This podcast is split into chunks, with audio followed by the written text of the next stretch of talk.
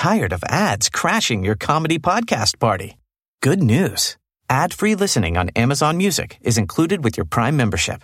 Just head to amazon.com slash ad-free comedy to catch up on the latest episodes without the ads. Enjoy thousands of ACAST shows ad-free for Prime subscribers. Some shows may have ads. As a person with a very deep voice, I'm hired all the time for advertising campaigns. But a deep voice doesn't sell B2B, and advertising on the wrong platform doesn't sell B2B either. That's why if you're a B2B marketer, you should use LinkedIn ads. LinkedIn has the targeting capabilities to help you reach the world's largest professional audience. That's right. Over 70 million decision makers all in one place. All the big wigs, then medium wigs. Also small wigs who are on the path to becoming big wigs. Okay, that's enough about wigs. LinkedIn ads allows you to focus on getting your B2B message to the right people. So, does that mean you should use ads on LinkedIn instead of hiring me, the man with the deepest voice in the world? Yes. Yes, it does. Get started today and see why LinkedIn is the place to be to be. We'll even give you a $100 credit on your next campaign. Go to linkedin.com slash results to claim your credit. That's linkedin.com slash results. Terms and conditions apply. Ryan Reynolds here from Mint Mobile. With the price of just about everything going up during inflation, we thought we'd bring our prices down. So to help us, we brought in a reverse auctioneer, which is apparently a thing. Mint Mobile unlimited premium wireless. Ready to get 30, 30, bit to get 30, bit to get 20, 20, 20, bit to get 20, 20, bit to get 15, 15, 15, 15 just 15 bucks a month. So, Give it a try at mintmobile.com slash switch. $45 upfront for three months plus taxes and fees. Promo rate for new customers for limited time. Unlimited more than 40 gigabytes per month. Slows. Full terms at mintmobile.com.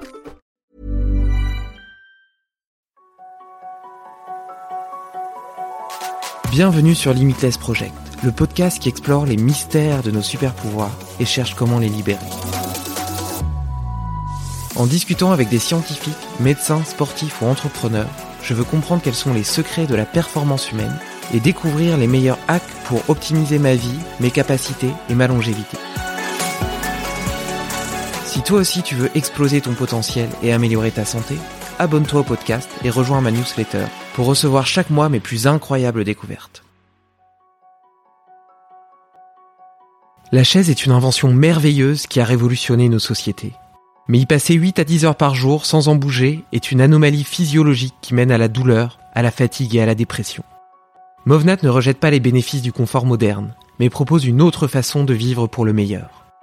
Une vision basée sur la reconnexion au corps, au mouvement, à la nature, mais aussi à des valeurs fondamentales telles que la bienveillance et l'entraide. Pour la partager, je reçois aujourd'hui Jérôme Ratoni, qui le dit sans détour. Le mouvement naturel a changé sa vie et il changera la vôtre. L'idée n'est pas simplement d'améliorer force, mobilité et habileté physique, ou de faire de ton environnement un immense terrain de jeu et d'entraînement. C'est aussi une philosophie de vie qui vise à t'aider à être un meilleur humain, un meilleur citoyen, un meilleur conjoint et un meilleur parent. C'est cette vision holistique que j'embrasse et qui m'a donné envie de passer la certification en septembre prochain. D'ici là, place à cette belle conversation qui, je l'espère, t'inspirera autant que moi. Belle écoute Salut Jérôme Salut David. Alors écoute, euh, dans, dans un dernier épisode, le dernier épisode que j'ai enregistré avec Nicolas Aignon, il m'a parlé d'un d'un outil que j'ai trouvé euh, hyper intéressant, ça s'appelle des, des tours d'inclusion. Donc en fait, tu me fais un petit un petit check-in en me partageant euh, euh, l'énergie avec laquelle tu viens aujourd'hui, ou alors si tu préfères quelque chose de, de vraiment cool qui t'est arrivé cette semaine, ou à l'inverse, si tu as plutôt une énergie un petit peu plus froide, un petit peu plus négative, euh, tu me tu partages avec nous euh, quelque chose qui te plombe pour le laisser à l'entrée et justement pouvoir rentrer pleinement dans cet épisode en étant parfaitement conscient et là avec moi. Non, non, il n'y aura pas de- d'ondes négatives. Je suis très heureux d'être avec toi, de parler de, avec euh, donc, euh, ton podcast Limitless. Euh, je reviens d'une grosse année de, de stage. Mon dernier stage était au Brésil. J'ai pu avoir la chance d'aller avant en Thaïlande, à Madrid, faire plein de stages en Europe malgré euh, Covid. Euh, donc, euh, bah, écoute, pour moi, c'était une année super positive. Là, il reste quelques jours avant Noël. Je suis de retour à la maison, chez moi à Budapest. Euh, donc, euh, pas de souci. J'ai retrouvé mes enfants et on prépare Noël. Euh, on prépare l'année prochaine. Donc, euh, écoute, tout va bien. Tout va bien. Il n'y a pas à se plaindre. Merveilleux. Bon bah moi je te fais rapidement mon petit checking aussi. Je suis très content de, de t'avoir parce que j'avais euh, j'avais déjà essayé d'avoir euh, Erwan de, de, de et puis euh, j'avais pas eu de réponse. Enfin, j'avais une réponse au début et puis plus après. Et donc euh, je me suis dit bon bah tant pis. Euh, et récemment j'ai enregistré un, épisode avec Hugo Collin qui m'a recommandé de, de t'interviewer. Et quand je t'ai écrit, tu m'as dit mais en fait je t'avais répondu et, et tu m'as jamais répondu. Donc en fait ça avait dû arriver dans les spams. Mais donc j'avais envie de faire cet épisode depuis déjà plusieurs mois. Je suis content que le par des voies détournées, le monde nous est à nouveau réunis. Tu vois, il y a, pas de hasard, il y a pas de coïncidence. Euh, ce qui doit se faire se fait, et je suis content que ça se fasse. Et, euh, et moi aussi, je suis plein d'énergie, euh, d'énergie positive. J'ai passé justement avec ce podcast une année vraiment merveilleuse, riche en rencontres. Très très intéressantes en expériences qui m'ont profondément transformé et, et je suis sûr qu'il en ira de même pour 2022 où j'ai déjà plein de projets, plein d'idées. Donc donc je suis très très content de tout ça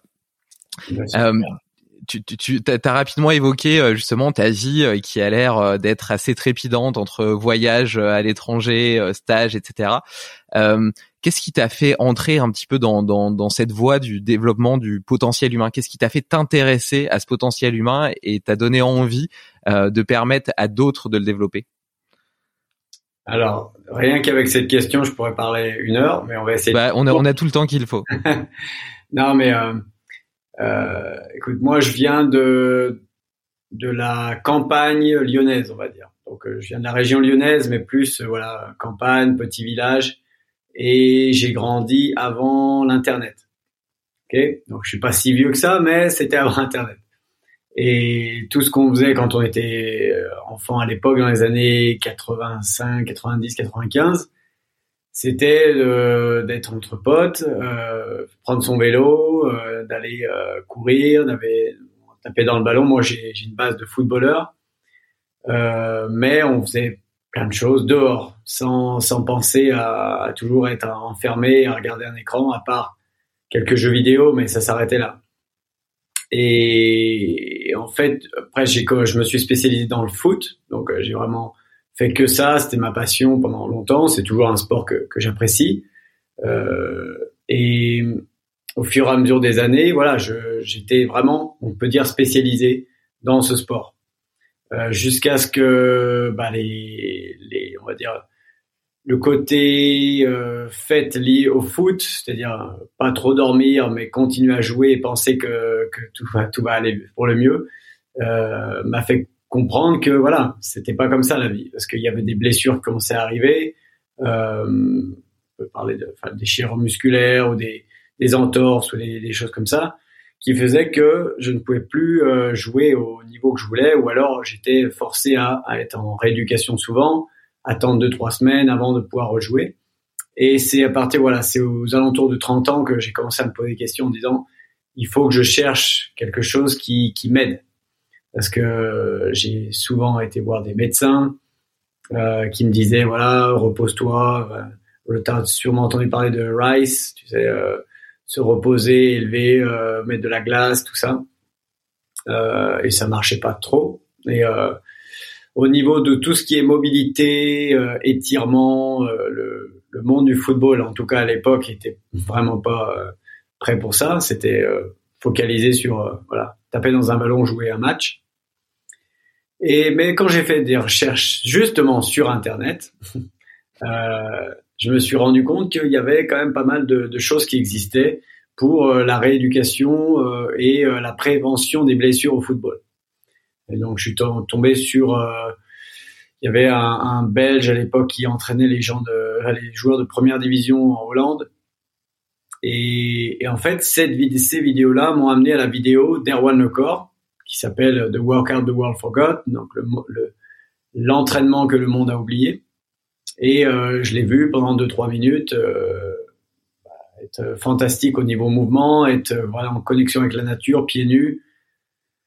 Euh, bah, le, gars était tanké et non seulement euh, voilà, il, euh, on voyait qu'il était qu'il était en forme, mais pour lui les les, les mouvements étaient assez faciles, enfin, avaient l'air faciles. Parce que quand tu regardais son visage, euh, tout allait bien pour lui.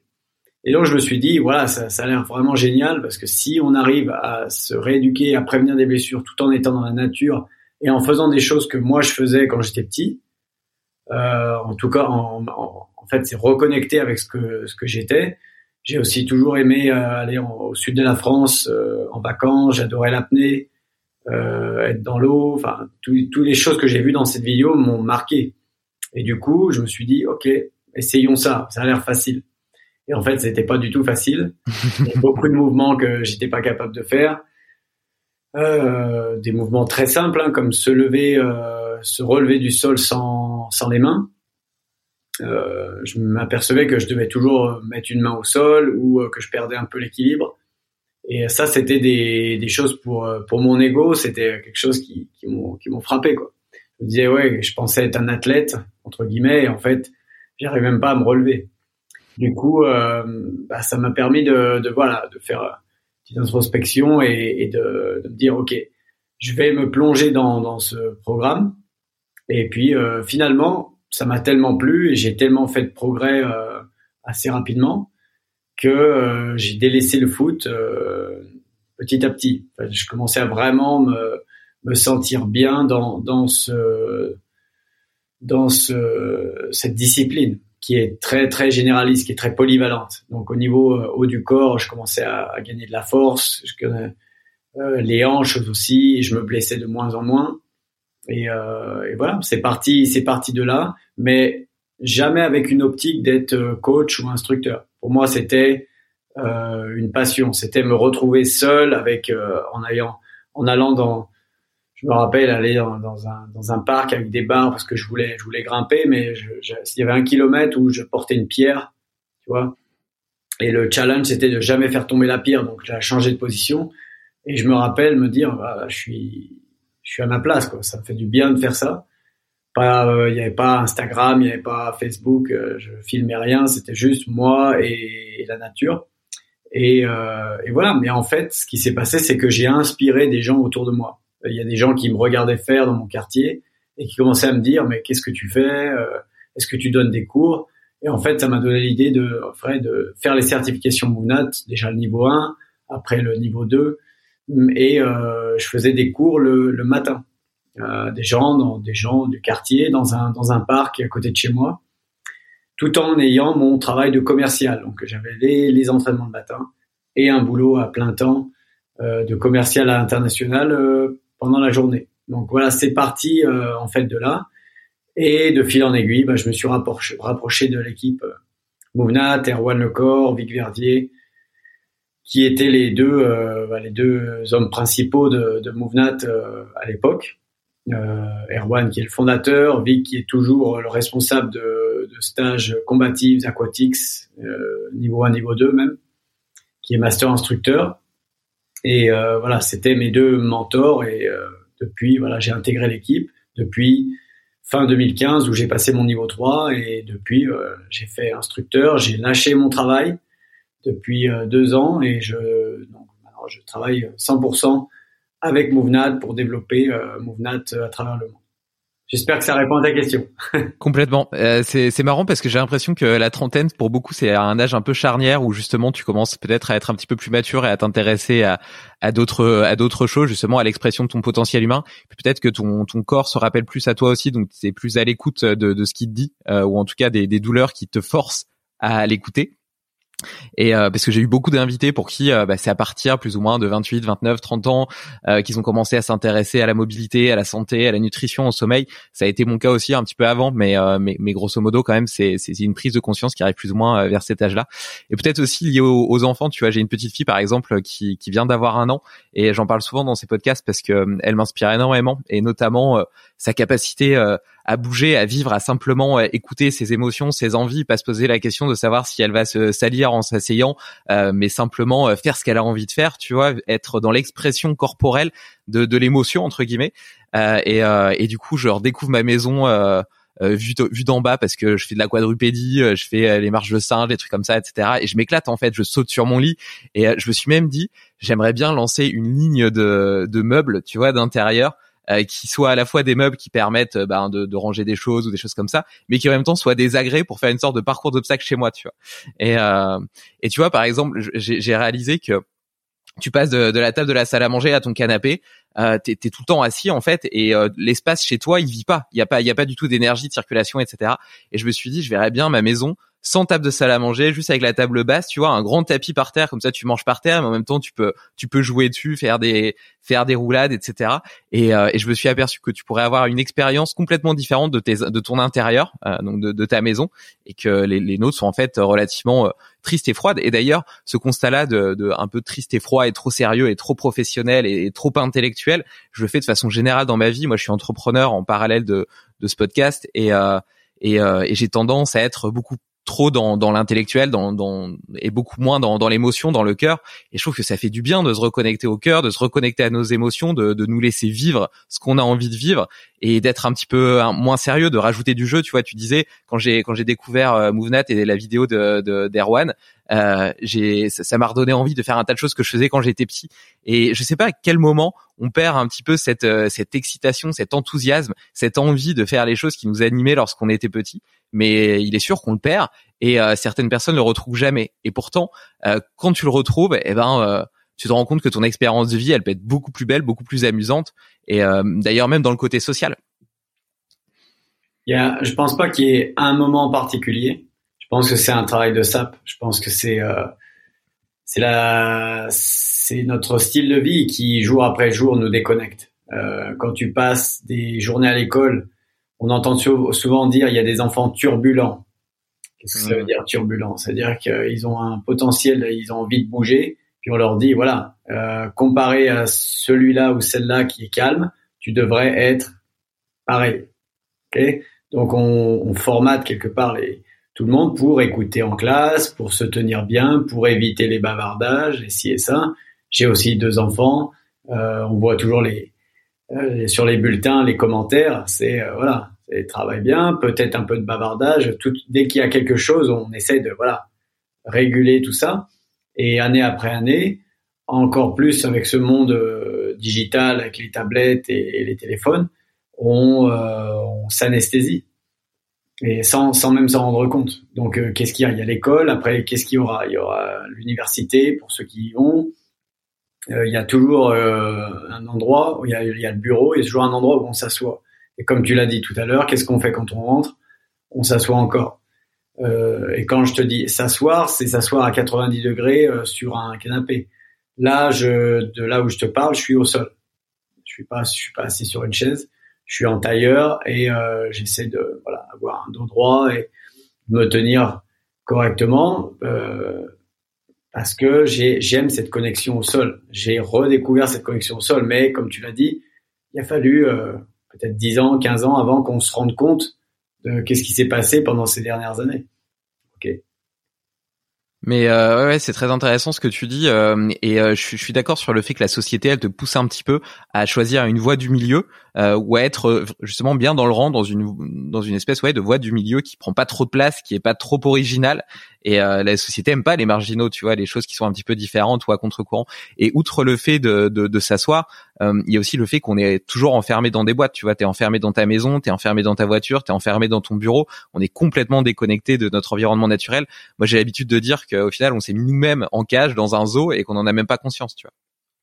Et, euh, et ce rapport au sol, je trouve ça, je trouve ça intéressant. Euh, euh, mais d'un autre côté, tu vois, quand tu essaies justement de te reconnecter au sol, par exemple de t'asseoir en tailleur, bah rapidement tu vas avoir des petites douleurs posturales au dos, etc. Tu vois, tu vas pas te sentir bien parce que tu as perdu cette habitude-là. Comment est-ce que tu as réussi à redévelopper euh, ce rapport au sol, à l'apprécier? Qu'est-ce qui, quelle a été ta motivation en fait initiale? Parce que tu vois, si tu dis à quelqu'un, bah maintenant, euh, quand tu regardes la télé le soir, par exemple, euh, assieds-toi en tailleur plutôt que de t'asseoir sur ton canapé, bah, il va te dire, ok, bah, au bout de 10 minutes, j'ai mal au dos. Pourquoi est-ce que je vais continuer? Quelle est, quelle est la motivation qui t'a donné envie malgré tout de poursuivre et puis au bout d'un moment de trouver du confort dans cette position-là? Alors, il y a, pas de mal avec le confort. C'est-à-dire que quand moi j'ai découvert MoveNat, il y avait euh, MoveNat commençait à être connu avec euh, des appellations marketing comme Paleo Fitness, par exemple. Et euh, le Paleo Fitness était censé dire voilà, il faut qu'on revienne à l'âge de pierre et tout ce que nos ancêtres ont fait et euh, comment ils ont mangé, comment ils ont bougé, et si ça ils n'avaient pas de chaise, donc euh, nickel. Euh, L'idée de MoveNat est, est, pas ça.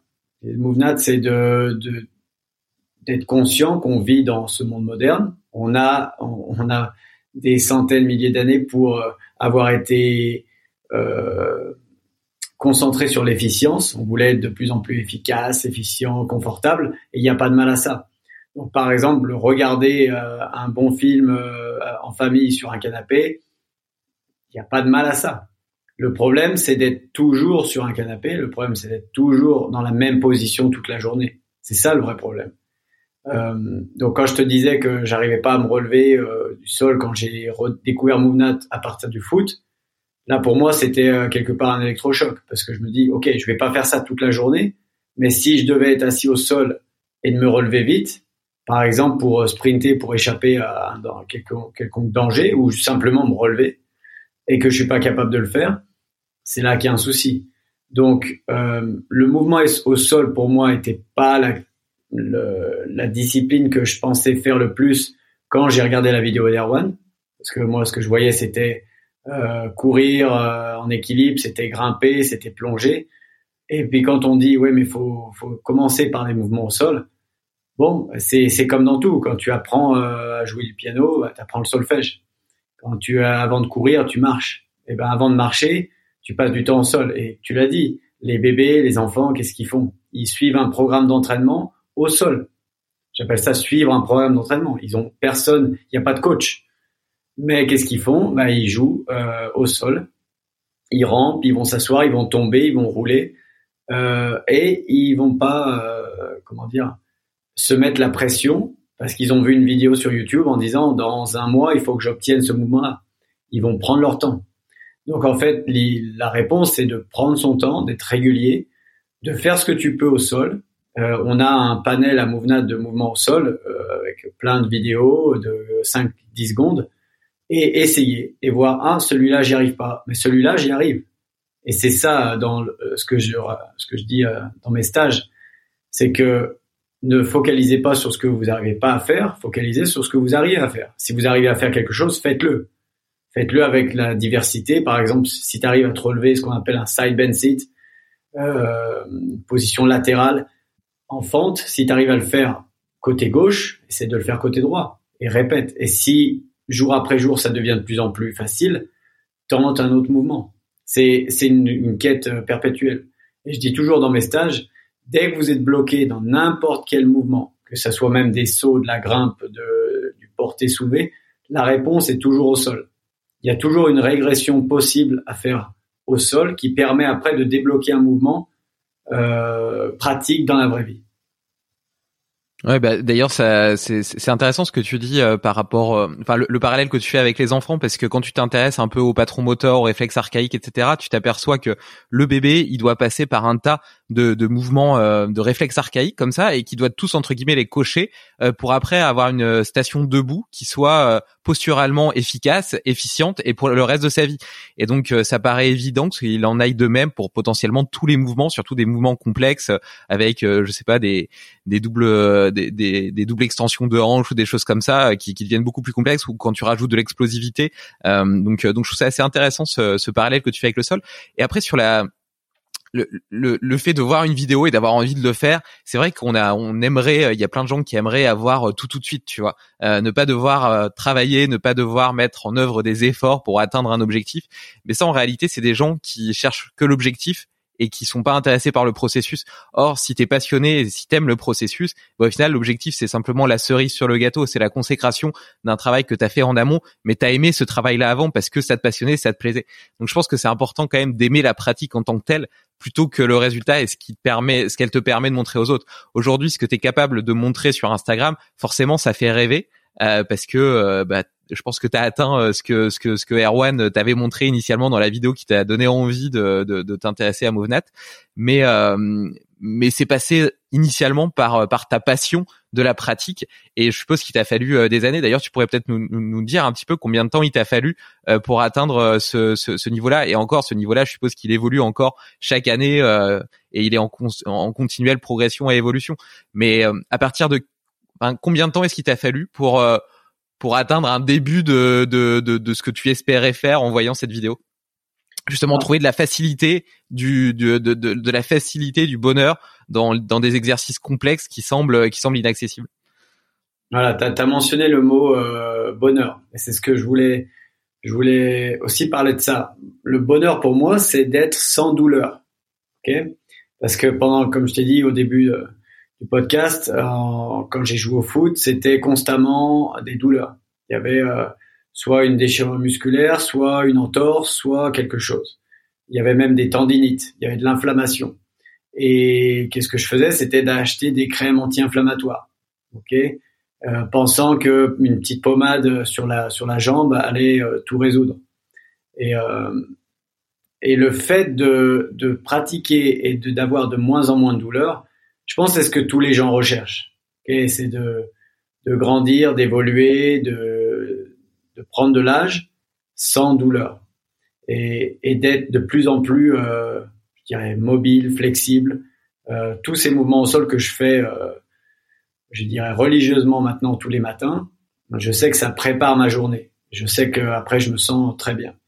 Euh, j'ai même repris la pratique du football. Euh, je joue contre des, des jeunes joueurs de 17-18 ans. Euh, J'en ai 41 maintenant. J'arrive à, euh, à, tenir le niveau.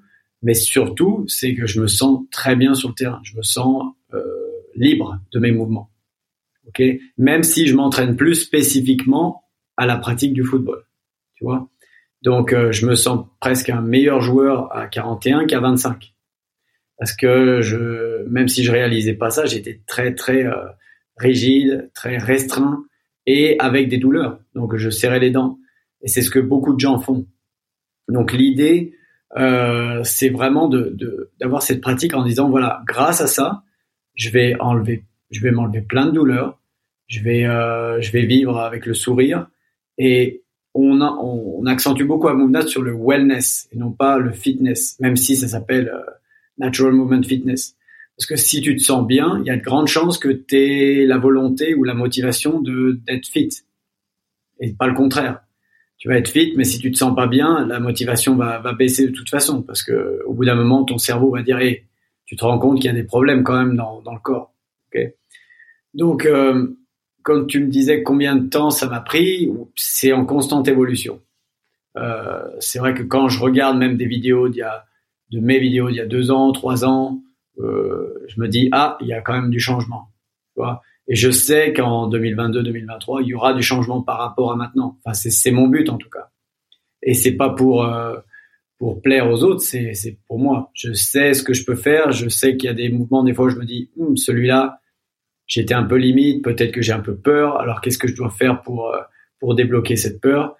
Qu'est-ce que je peux faire? Euh, Est-ce que qu'est-ce quelle solution est au sol pour me permettre de débloquer ça Je suis constamment en train de de voir ça et euh, l'évolution est constante. Quand tu regardes aussi Erwan Lecor à 50 ans maintenant, ce qu'il est capable de faire, il s'est lancé donc dans dans ce projet d'apnée, d'apnée statique. Il a battu un record euh, américain d'apnée statique à près de 7 minutes. Je crois qu'il a, il, il a passé les 7 minutes d'apnée euh, avec euh, un an d'entraînement. Il a fait aussi de la, la plongée. Euh, dire quand quand tu as un corps qui est, tu prends soin de ton corps, tu prends soin de ton de ton psychique et, et que tu es sans douleur, il y a, y a pas de limite comme tu dis, il n'y a pas de limite, c'est le, nom de ton podcast. Il n'y a pas de, il y a pas de barrière. Tu peux continuer à profiter, euh, mais il faut faire ce, ce travail régulier. Et donc, euh, depuis 2000, je dirais 2012 que j'ai découvert, j'ai passé, je suis passé par des hauts et des bas. Je dirais que c'est vraiment à partir de ouais, 2014, 2015 que j'ai commencé à vraiment progresser. Et euh, il y a eu un grand, voilà, il y a eu un grand pic de d'évolution, de croissance et je dirais qu'après, il y a eu un plateau et maintenant, je suis en, en évolution, on dirait, au niveau mouvement. Mais maintenant, pour moi, c'est plus, euh, c'est plus l'essentiel. Euh, l'essentiel, c'est pas d'être de, plus en plus performant. C'est là, j'ai passé euh, deux semaines au Brésil. La dernière semaine était consacrée à une retraite en, pleine nature et, euh, et de pouvoir évoluer en pleine nature en en, soit en sautant, parce que en sachant que c'est sûr de sauter d'une pierre à une autre par au-dessus d'une rivière, j'avais aucun problème de le faire. Par contre, si c'était vraiment une jungle dense où il fallait passer sur les, les ronces, euh, ramper, euh, aider quelqu'un derrière moi, euh, lui tendre la main pour la faire passer de l'autre côté. Ça, pour moi, c'est le vrai plaisir. C'est d'évoluer en nature ensemble et aussi de transmettre. Donc, je suis plus en mode aussi coaching et, maintenance de mes de mes compétences, tout en appréciant voilà la pratique. Maintenant, j'ai atteint, je pense, un niveau où j'ai juste envie de rester sans douleur, et, euh, et, profiter, profiter de, de, mon potentiel en pleine nature. On va revenir de toute façon sur euh, sur cet aspect social, euh, mais il y a plusieurs choses que qui, qui, me parlent dans ce que dans ce que tu viens de partager, notamment euh, ce, ce, réflexe d'aller prendre des anti-inflammatoires quand tu commences à avoir mal. J'en parlais avec un autre invité qui s'appelle Georges Mouton, qui est un médecin fonctionnel et qui disait que on a dans la médecine allopathique, on a toujours pris l'habitude et tendance dès qu'on a une douleur ou une maladie ou quoi que ce soit d'aller tout de suite prendre un médicament pour euh, pour le solutionner plutôt que de s'intéresser à la cause. Et il prenait cette image que j'aime beaucoup, qui est de dire, c'est un peu comme si tu as un voyant qui s'allume dans ta voiture pour te dire, par exemple, tu as un pneu qui est sous-gonflé, et toi, plutôt que d'aller gonfler ton pneu, tu vas aller taper avec un marteau sur le voyant pour plus le voir. Et, euh, et, euh, et c'est un peu ce que ce que tu partages, et, euh, et je, je, trouve que c'est intéressant. Après, il faut pas il faut pas forcément rejeter toute la médecine. Il y a plein de choses qui sont géniales euh, dans, dans la médecine, plein d'évolutions qui sont incroyables, et donc je suis pas du tout en train de dire qu'il faut la rejeter, mais c'est quand même intéressant de s'intéresser sur nos habitudes de vie euh, et de voir ce que nous on peut faire, la responsabilité qu'on a dans notre propre santé, dans la réduction de nos douleurs, dans euh, l'expression de, de, notre potentiel, de notre expérience de vie, avoir un corps qui est capable de mieux bouger sans se faire mal et capable de tout faire sans se poser de questions, et eh ben ça te permet dans toutes tes journées, dans tes jeux avec tes enfants, euh, si tu as besoin d'aider comme tu disais tout à l'heure, euh, de bah, d'être plus efficace, de pas te poser de questions, de savoir si tu vas pouvoir le faire sans te blesser. Tu vois, je vois ma mère parfois, elle se, bon, elle a 60 60 ans et quelques, elle a eu des problèmes de dos, etc. Et euh, avant de faire certaines choses, avant d'aller, euh, je sais pas, parfois faire une promenade, du ski ou euh, se baisser par terre, elle va se poser la question est-ce que je le fais ou est-ce que ça risque de me faire mal? Et tu vois, c'est forcément ça, ça, impacte et ça réduit ton expérience de vie et c'est dommage. Euh, donc on parle même pas là de sport ou d'activité physique ou de performance, euh, de montrer comment tu arrives à, à courir le long d'une falaise ou à sauter d'un rocher à l'autre. Là, on parle simplement de, de l'expression de, de ta vie la plus la plus simple euh, et, et, au final qui est réduite par ton corps. Et ça, je pense qu'on a un vrai pouvoir dessus. Euh, et tu, tu, parlais notamment de ta petite routine de mobilité que tu faisais tous les matins. Moi, j'ai je fais, je fais euh, j'ai fait des, des, étirements un peu, etc. pendant toute ma pratique sportive, mais jamais de façon très très euh, très très euh, très très normé, très très routinier. Et depuis un an, je, je suis la routine de mobilité de, de Slim, euh, Nomad Slim, qui est un autre invité avec qui j'aime beaucoup échanger. Et tous les matins, voilà, je fais mes 10 petites minutes de mobilité qui me déverrouillent toutes mes articulations. Et, euh, et c'est dingue ce que ça m'a apporté. Ça prend que 10 minutes et je sens bah, que mon corps et ça permet déjà de réveiller mon corps, tu vois, pour ma journée. Donc je me, ça me permet de passer de mon état de sommeil à un état de, je me sens bien avec chacune de mes articulations, chacune de mes, chacun de mes muscles, etc. Je me sens prêt, prêt, voilà, prêt c'est le mot.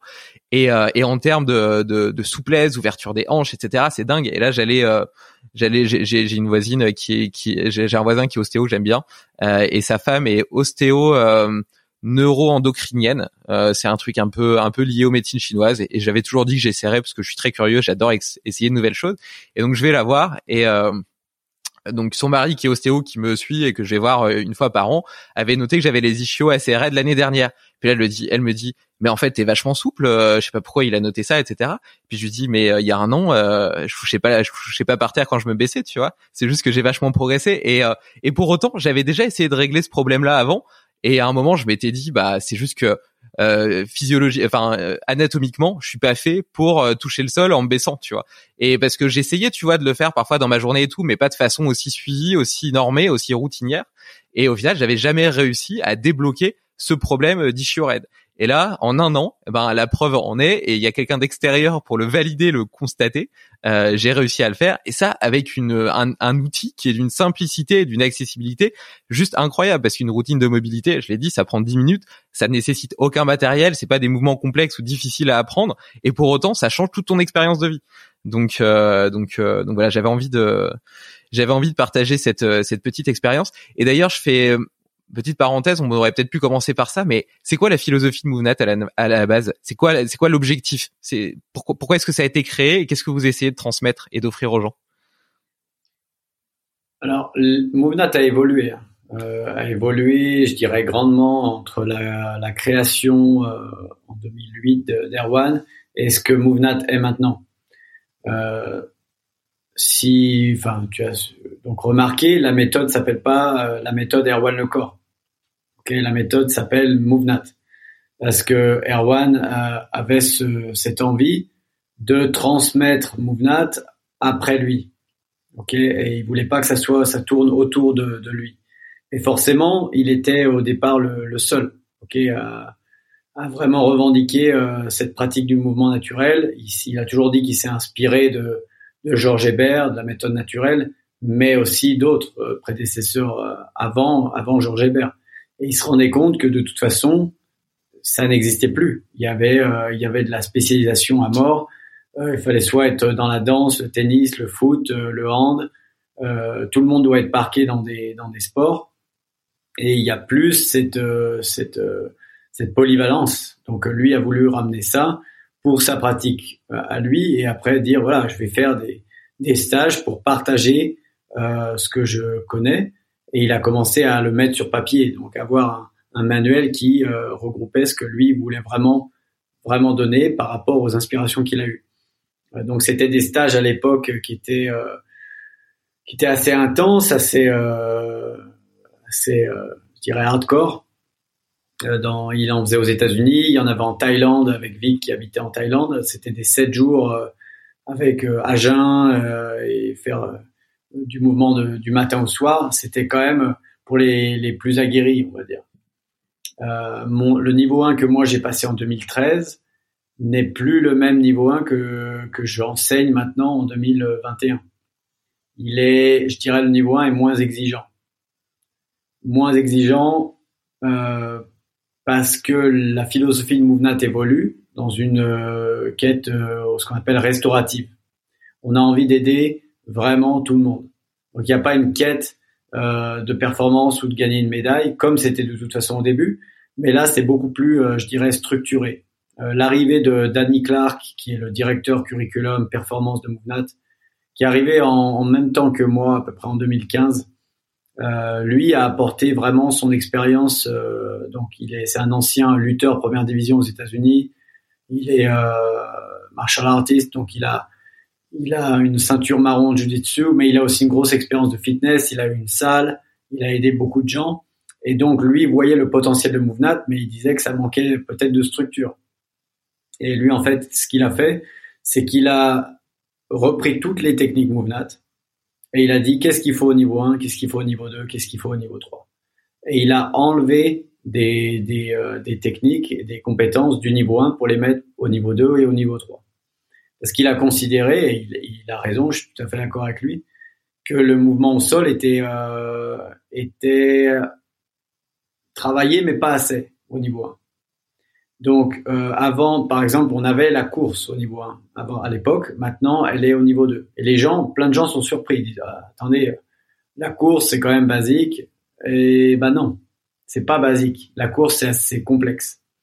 Et quand les gens ne sont pas capables de faire des mouvements basiques au sol, ah, on peut pas leur dire ben non, on va, on va courir. Il faut déjà faire ces mouvements au sol, il faut déjà marcher, faut déjà être. Est-ce que tu arrives à t'équilibrer sur un sur une planche tu vois, comme ici? Euh, J'en ai, euh, tu vois, dans dans mon bureau ici. Euh, par exemple, je fais des appels où je vais euh, marcher, je vais faire des, des demi-tours en équilibre. Et encore, celles-là, elles sont pas complexes parce que j'ai pas envie non plus d'être en, en effort constant. Mais euh, l'idée, c'est de, de passer un week-end entier à faire plein de choses euh, sans penser vraiment même à la course ou à des, des mouvements très complexes. Et beaucoup de gens sont déjà bloqués à ce niveau-là. Donc, euh, on a l'idée de MoveNat, c'est vraiment d'aider tout le monde. On a de plus en plus de, de physiothérapeutes, kinés, euh, qui d'ostéo qui prennent la certification. Euh, on a développé euh, donc il y a pas longtemps hein, une, section, enfin un service au sein de qui s'appelle MoveNat Médical, avec euh, un groupe de, professionnels, c'est avec des doctorats, des donc les, professions médicales que j'ai mentionnées qui sont regroupés pour adapter le niveau 1 MoveNat au, cabinet et à l'aspect médical.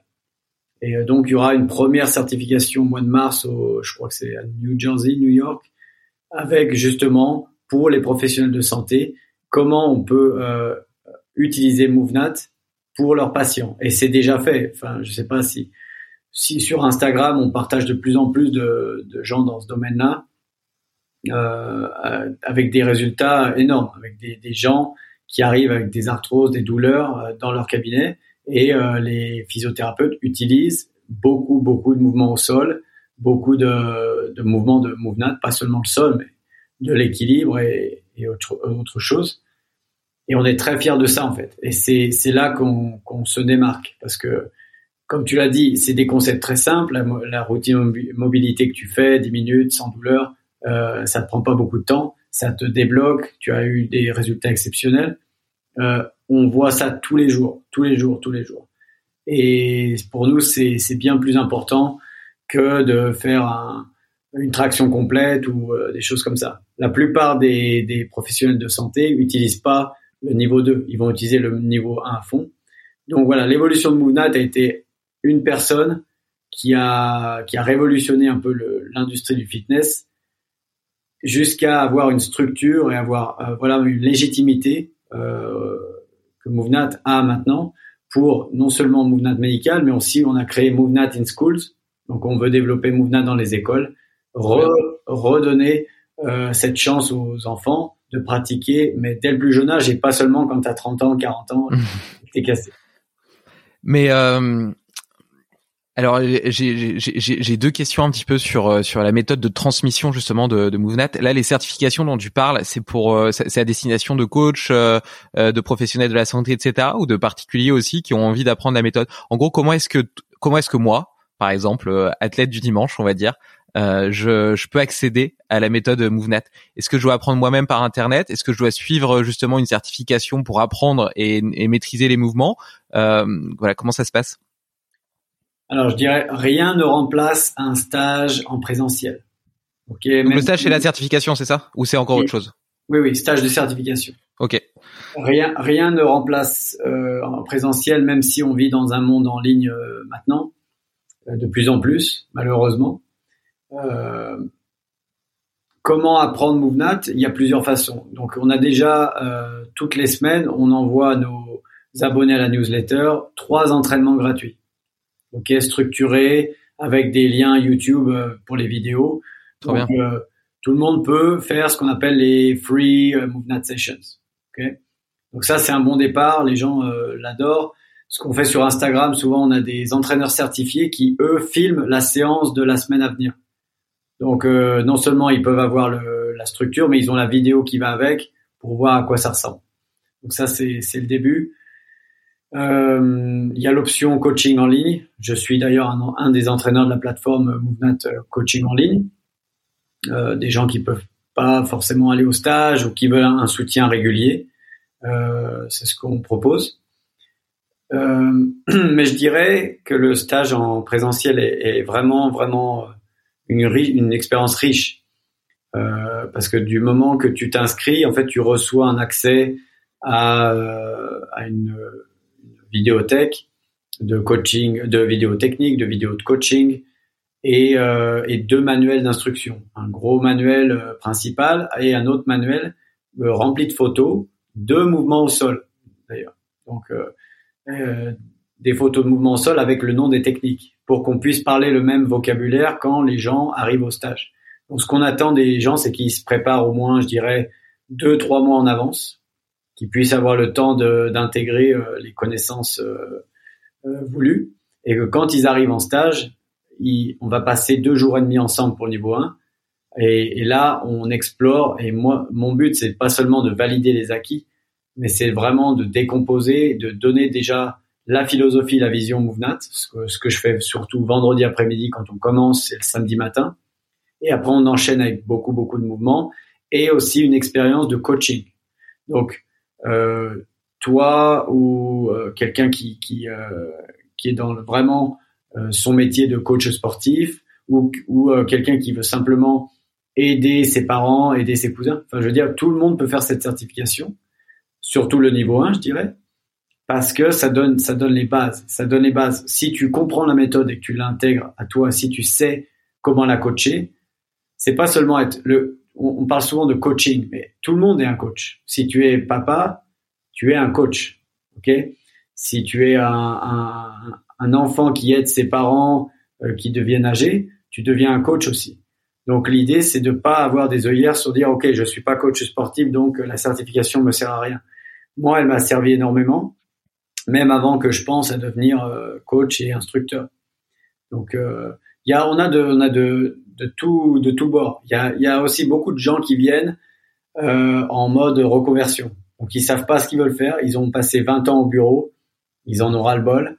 Et ils ont juste envie de dire, voilà, je pense que Movenat, ça, ça, ça donne une liberté. Euh, souvent, on insiste sur le mot liberté avec Movenat, c'est que tu peux aller n'importe où dans, dans, dans un parc, dans la rue, euh, en forêt, dans, dans ta chambre, et tu, tu, avec le panel de techniques qu'on a, tu peux faire ton entraînement toi-même. T'as pas besoin de salle de gym. Et ah, ce qui est, ce qui est bien, c'est qu'on retrouve cet œil d'enfant où quand tu vas quelque part, tu vois en fait des, des, des jeux. Les gens voient peut-être un mur, nous on voit ah, je peux aller sur le mur, je peux m'équilibrer sur le mur, je peux sauter et, euh, et rouler. Euh, je peux faire plein de choses. Ah, il y a une pierre, tiens, je vais essayer de la soulever. Est-ce que je peux la soulever en partant du sol? Il y a plein de choses comme ça. C'est constant en fait. Euh, et le cerveau est en, ébullition. Donc, il y a des gens qui, prennent la certification en disant voilà, je sais pas ce que je vais faire plus tard, mais euh, c'est clair que je veux plus être en bureau. Je vais peut-être euh, faire d'autres formations et cette formation peut m'aider et on transmet ça et à la fin il y a toujours une grosse émotion quand il quitte le stage en disant j'ai appris plus que des techniques parce que les techniques tu peux les apprendre sur YouTube c'est pas c'est pas le principal du stage le principal c'est l'expérience de groupe tout ce que tu apprends euh, avec l'interaction humaine pendant ce stage mais ça, c'est clair que dans la dans la philosophie euh, MoveNet, le fait de, transformer, on va dire, euh, ton environnement quel qu'il soit en autant d'opportunités de jeu et de mouvement, ça je trouve ça juste incroyable et, et génial. Et d'ailleurs, Hugo Hugo Collin, dont on parlait, dont je parlais en début d'épisode, qui nous a aidé à à revenir en contact. Mon ami, euh, il a il a une salle qui s'appelle Wash Movement. On a fait un épisode ensemble, c'est l'épisode numéro 20. Et, euh, et c'est ce que je lui disais euh, hier. On a fait un petit un petit entraînement hier dans sa salle et je lui disais en fait t'as fait ce, que, ce que tu fais c'est c'est une salle de jeu pour adultes. Euh, concrètement, tu vois, il avait mis des plots aux quatre coins de la salle. T'as des, euh, t'as des cordes. J'explique un peu pour que je sais que toi tu connais, mais pour que, que les auditeurs puissent se figurer un peu à quoi ça ressemblait. Donc il avait mis des, des cônes aux quatre coins de la salle, et donc euh, il y avait, il y avait des poutres suspendues, des cordes, des, des, des, des, des, grosses boîtes sur lesquelles que tu peux escalader ou sur lesquelles tu peux faire des franchissements, etc. Et des, des murs d'escalade. Et donc t'as tout ça, tous ces petits éléments là et concrètement, tu devais aller euh, sur les quatre plateformes, donc aux quatre coins de la salle, sans toucher le sol. Donc tu pouvais te suspendre aux cordes, euh, marcher en équilibre sur les poutres, etc., faire un peu de mur d'escalade. Et donc à chaque fois, tu, tu, tu mixais des techniques différentes. Et au final, c'est c'est super marrant. On est tous au final des grands enfants. Et euh, moi, j'ai pris un plaisir fou. Et en plus de ça, tu prends un plaisir fou tout en travaillant énormément d'habilités physiques différentes. Donc c'est en même temps hyper complet. Et d'ailleurs, et donc là je le comprends mieux maintenant dans la façon dont tu l'expliques, je me demandais comment en deux jours et demi, tu peux réussir à apprendre tu vois, le, le c'est vraiment une méthode généraliste, qui est pas spécialisée, qui est, qui est, vraiment généraliste, où qui fait appel à plein de techniques et plein d'habilités physiques différentes. Je me suis dit, en deux jours et demi, alors que chacune d'entre elles pourrait peut-être nécessiter un an pour être parfaitement maîtrisée, comment en deux jours et demi tu peux en apprendre 100 tu vois. Euh, je crois qu'il y a 100 mouvements plus ou moins. Enfin en tout cas sur votre chaîne YouTube il y a il y a 100, 100, 100 mouvements qui sont montrés en vidéo. Alors vu qu'il y a trois trois niveaux on peut peut-être dire il y en a tu vas tu vas confirmer il y en a peut-être 30 à chaque euh, à chaque certif. Mais mais même 30 mouvements en deux jours et demi je me suis dit euh, comment tu peux apprendre vraiment à les maîtriser et à être et à être bon à l'aise etc avec. Mais mais je comprends mieux. Donc en fait en réalité tu commences ton entraînement avant le stage. Le stage il vient corriger tes erreurs et puis après tu le parfais pendant euh, bah, pendant euh, des, des, mois et des années euh, et les années qui suivent, notamment grâce aux entraînements que vous envoyez via la newsletter. Et d'ailleurs, ça me, tu, tu pourras rebondir là-dessus si tu veux, et, et après ouvrir sur la structure d'un entraînement, à quoi ça ressemble, combien de temps ça, ça dure, euh, qu'est-ce que, qu'est-ce que, est-ce que tu, tu mixes les mouvements, est-ce qu'il y a des trucs un peu au sol en échauffement, et puis après peut-être un peu de force avec des, des pierres à soulever. comment est-ce que c'est structuré un entraînement MoveNet alors ça, ça serait du contenu que je développe pendant le stage justement, parce que c'est une question essentielle pour pour que les gens puissent savoir comment coacher. Et euh, je te disais donc que pendant le stage, on, on, consacre aussi du temps pour que les, euh, les, candidats à la certification puissent coacher leurs euh, leurs collègues pour avoir déjà une préparation. Donc il y a il y a deux fois deux fois dans le week-end, une séance le samedi, une séance le dimanche, où on leur donne une technique à chacun et on leur dit voilà vous avez quelques minutes pour coacher cette technique. Euh, faites ce que vous pouvez dans les dans les minutes à venir. Et après, on, va on va faire un débrief. On va on va parler de ce qui s'est passé. Euh, donc, comment structurer une séance C'est tout l'intérêt du, stage. Mais pour résumer, euh, il y a un acronyme chez nous qui s'appelle volume, intensité, complexité. Ok Donc, pour euh, moi, je suis un grand grand fan de, du mot volume. J'aime euh, me dire que je vais bouger beaucoup, beaucoup pendant une journée, euh, pas forcément avec beaucoup d'intensité. L'idée, c'est, c'est de, de sortir, comme on disait, de cette chaise. C'est de d'avoir de l'espace et dire qu'est-ce que je peux faire ici? ok si le mouvement est trop complexe et s'il est trop intense, tu pourras pas avoir du volume. Ok? Quand on, je, parle de mouvement complexe, c'est un mouvement que tu n'es pas capable de faire. Par exemple, si je te demande de, de ramper chez toi à quatre pattes, donc euh, ce qu'on appelle en une quadruple pied-main, foot and crawl en anglais, euh, tu vas peut-être le faire sans souci, ok, euh, dans ton salon euh, avec une surface assez large. Si je te demande de commencer à ramper sur ce tasseau, ça va devenir déjà un peu plus complexe, mais il n'est pas encore super large donc, euh, tu vas pouvoir peut-être aligner, enfin, tu vas devoir aligner tes mains et tes pieds, mais tu vas sentir un, déséquilibre. Donc, les triceps vont commencer à marcher un peu plus. Euh, tu vas, tu vas sentir que les abdos, tout, tout force un peu plus. Après, si je te dis, voilà, il y a, y a une main courante, comme au foot, euh, autour d'un terrain, il y a un rail, et tu vas devoir ramper sur ça. Cette fois-ci, tu dois l'attraper comme ça et tu sais que tu es en hauteur et ça, ça tangue de, plus en plus et là, ça devient très complexe. Si je mets quelqu'un sur cette, euh, sur ce rail et que je dis, voilà, tu dois faire euh, une minute de quadrupédie et que la personne n'arrive pas à faire, à passer une main devant l'autre sans tomber, il y aura beaucoup de frustration. Et au niveau coaching, c'est pas ce qu'on attend. Ok, je vais donner ce, ce degré de complexité à quelqu'un qui, qui a vraiment beaucoup d'expérience au niveau quadrupédie. Donc, comment structurer une séance Je joue toujours sur le VIC, volume, intensité, complexité, en disant, voilà, je vais donner, pour reprendre l'exemple encore, une quadrupédie assez simple. Par contre, je vais peut-être, comment j'augmente l'intensité de ce mouvement? Ben, Je vais lui demander de ramper euh, en descente. Donc, euh, la, gravité va faire que euh, l'intensité est, beaucoup plus accentuée. Et je vais lui dire, ben, tu fais une minute, en allant en bas et en reculant en marche arrière. Enfin, en, allant en marche arrière, en remontant la pente. Et donc, une minute, et après tu peux dire, voilà, tu stops, tu te reposes un peu, tu refais. Ou alors, tu, on fait ça dans un combo, c'est-à-dire que ça peut être une quadrupédie, suivi de, de porter une pierre, suivi d'aller grimper euh, une branche ou un mur. Donc il y a, plusieurs façons de l'adopter. Je peux pas développer tout maintenant, mais euh, quand tu dis quel temps, quel le nombre, je, sais qu'on attend le nombre de répétitions, le nombre de, de rounds et je ne sais quoi. C'est ce qu'on fait dans nos euh, séances gratuites euh, hebdomadaires. Il y a marqué euh, faites quadrupédie euh, x4, euh, répétez fois fois 3 parce qu'on sait que ça donne une structure aux gens. Et ça, c'est pour le début de la pratique. Donc on a ça, on a cette structure. Euh, on prend n'importe quelle compétence de mouvement naturel humains et on, on essaye de, de, les mettre ensemble pour former ce qu'on appelle un circuit ou un combo. Mais avec l'expérience, une fois qu'on a qu'on a maîtrisé toutes ces compétences, l'idée c'est simplement d'explorer, de jouer. Moi, mon entraînement est dicté par l'environnement dans lequel je suis.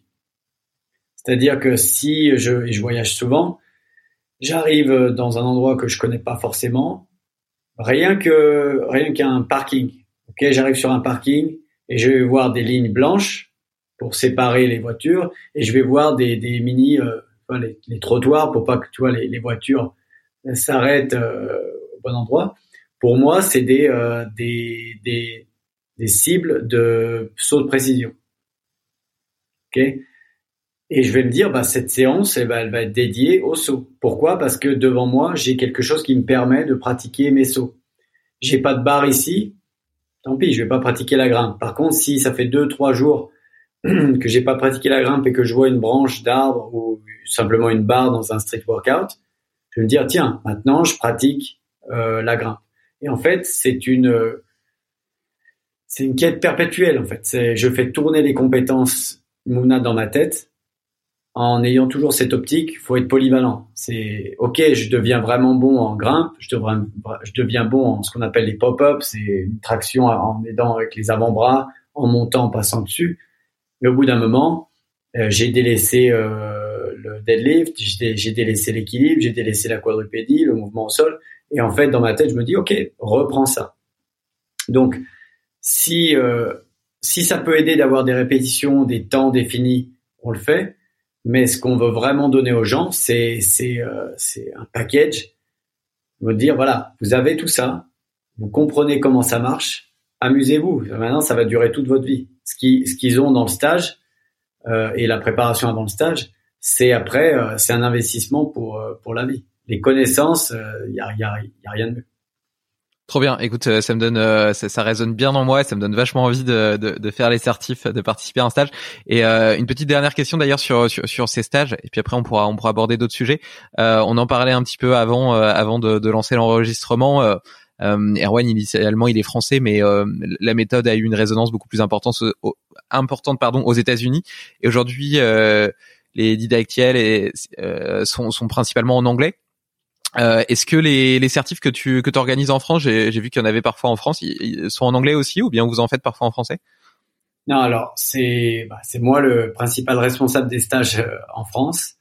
Euh, donc j'ai depuis 2016, on a vraiment augmenté le, le volume aussi des stages. Euh, J'avais commencé avec Paris. Euh, j'ai créé une super bonne relation avec une salle de gym et des, des gars là-bas qui s'appelle à Lyon qui s'appelle Kimeo donc c'est une école, euh, l'école de parcours à, Lyon, Kiméo. Donc ça fait quatre ans que je fais le stage euh, là-bas.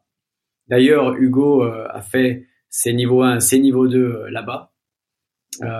C'est vraiment vraiment des, des, gars super bien, ce qui montre aussi l'entente entre parcours et Movenat. On vient de la même de la même racine, de la méthode naturelle. Et ces stages, je les fais en français. Euh, quand il y a des étrangers qui s'inscrivent, euh, j'essaie de voilà, on fait, euh, je fais traduction, mais principalement en France, c'est souvent des c'est souvent des Français qui s'inscrivent. Donc le stage, je le fais en français. On garde le nom des techniques en anglais. Donc même et, et le, le, manuel d'instruction est traduit en français. D'accord.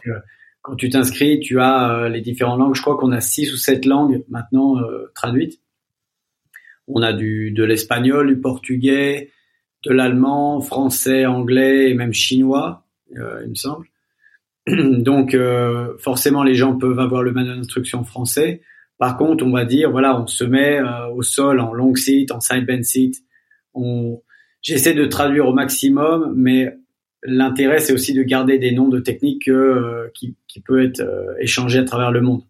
il y a un certain vocabulaire à MoveNat qui est euh, au niveau technique euh, en anglais. Mais les stages sont, sont faits, euh, là j'en ai fait donc à Lyon, à Paris. On a aussi un super stage à Biarritz qui marche du feu de Dieu, qui était complet encore en septembre dernier, parce que c'est c'est un stage tout en extérieur, au bord de l'océan. on est accueilli par une, une maison d'hôtes géniale qui s'appelle Joyou Surf Shack, euh, avec euh, Geoffrey Utah que Hugo connaît connaît très bien aussi et qui s'appelle maintenant Movenat Biarritz. Ok? Euh, donc ce stage qu'on fait début septembre, on fait toujours le premier week-end de septembre. pareil, c'est en en, en, français aussi. Donc voilà, au niveau francophone, j'assure j'assure le coup.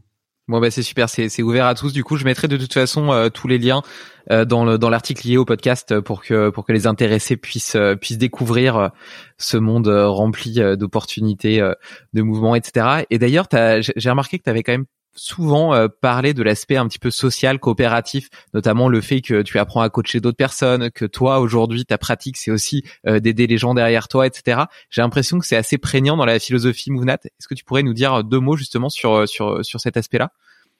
Ouais, tout à fait. Il y a tout à l'heure je t'ai mentionné le mot liberté, liberté de mouvement, liberté de d'être n'importe où dans le monde et se dire j'ai pas besoin d'entraînement de, de salle de gym, j'ai pas besoin de coach euh, il y a aussi le mot humilité de, chez Mouvna qui est important. C'est-à-dire que bah, je te parlais tout à l'heure de mon ego quand j'arrivais pas à me relever euh, au sol, du sol.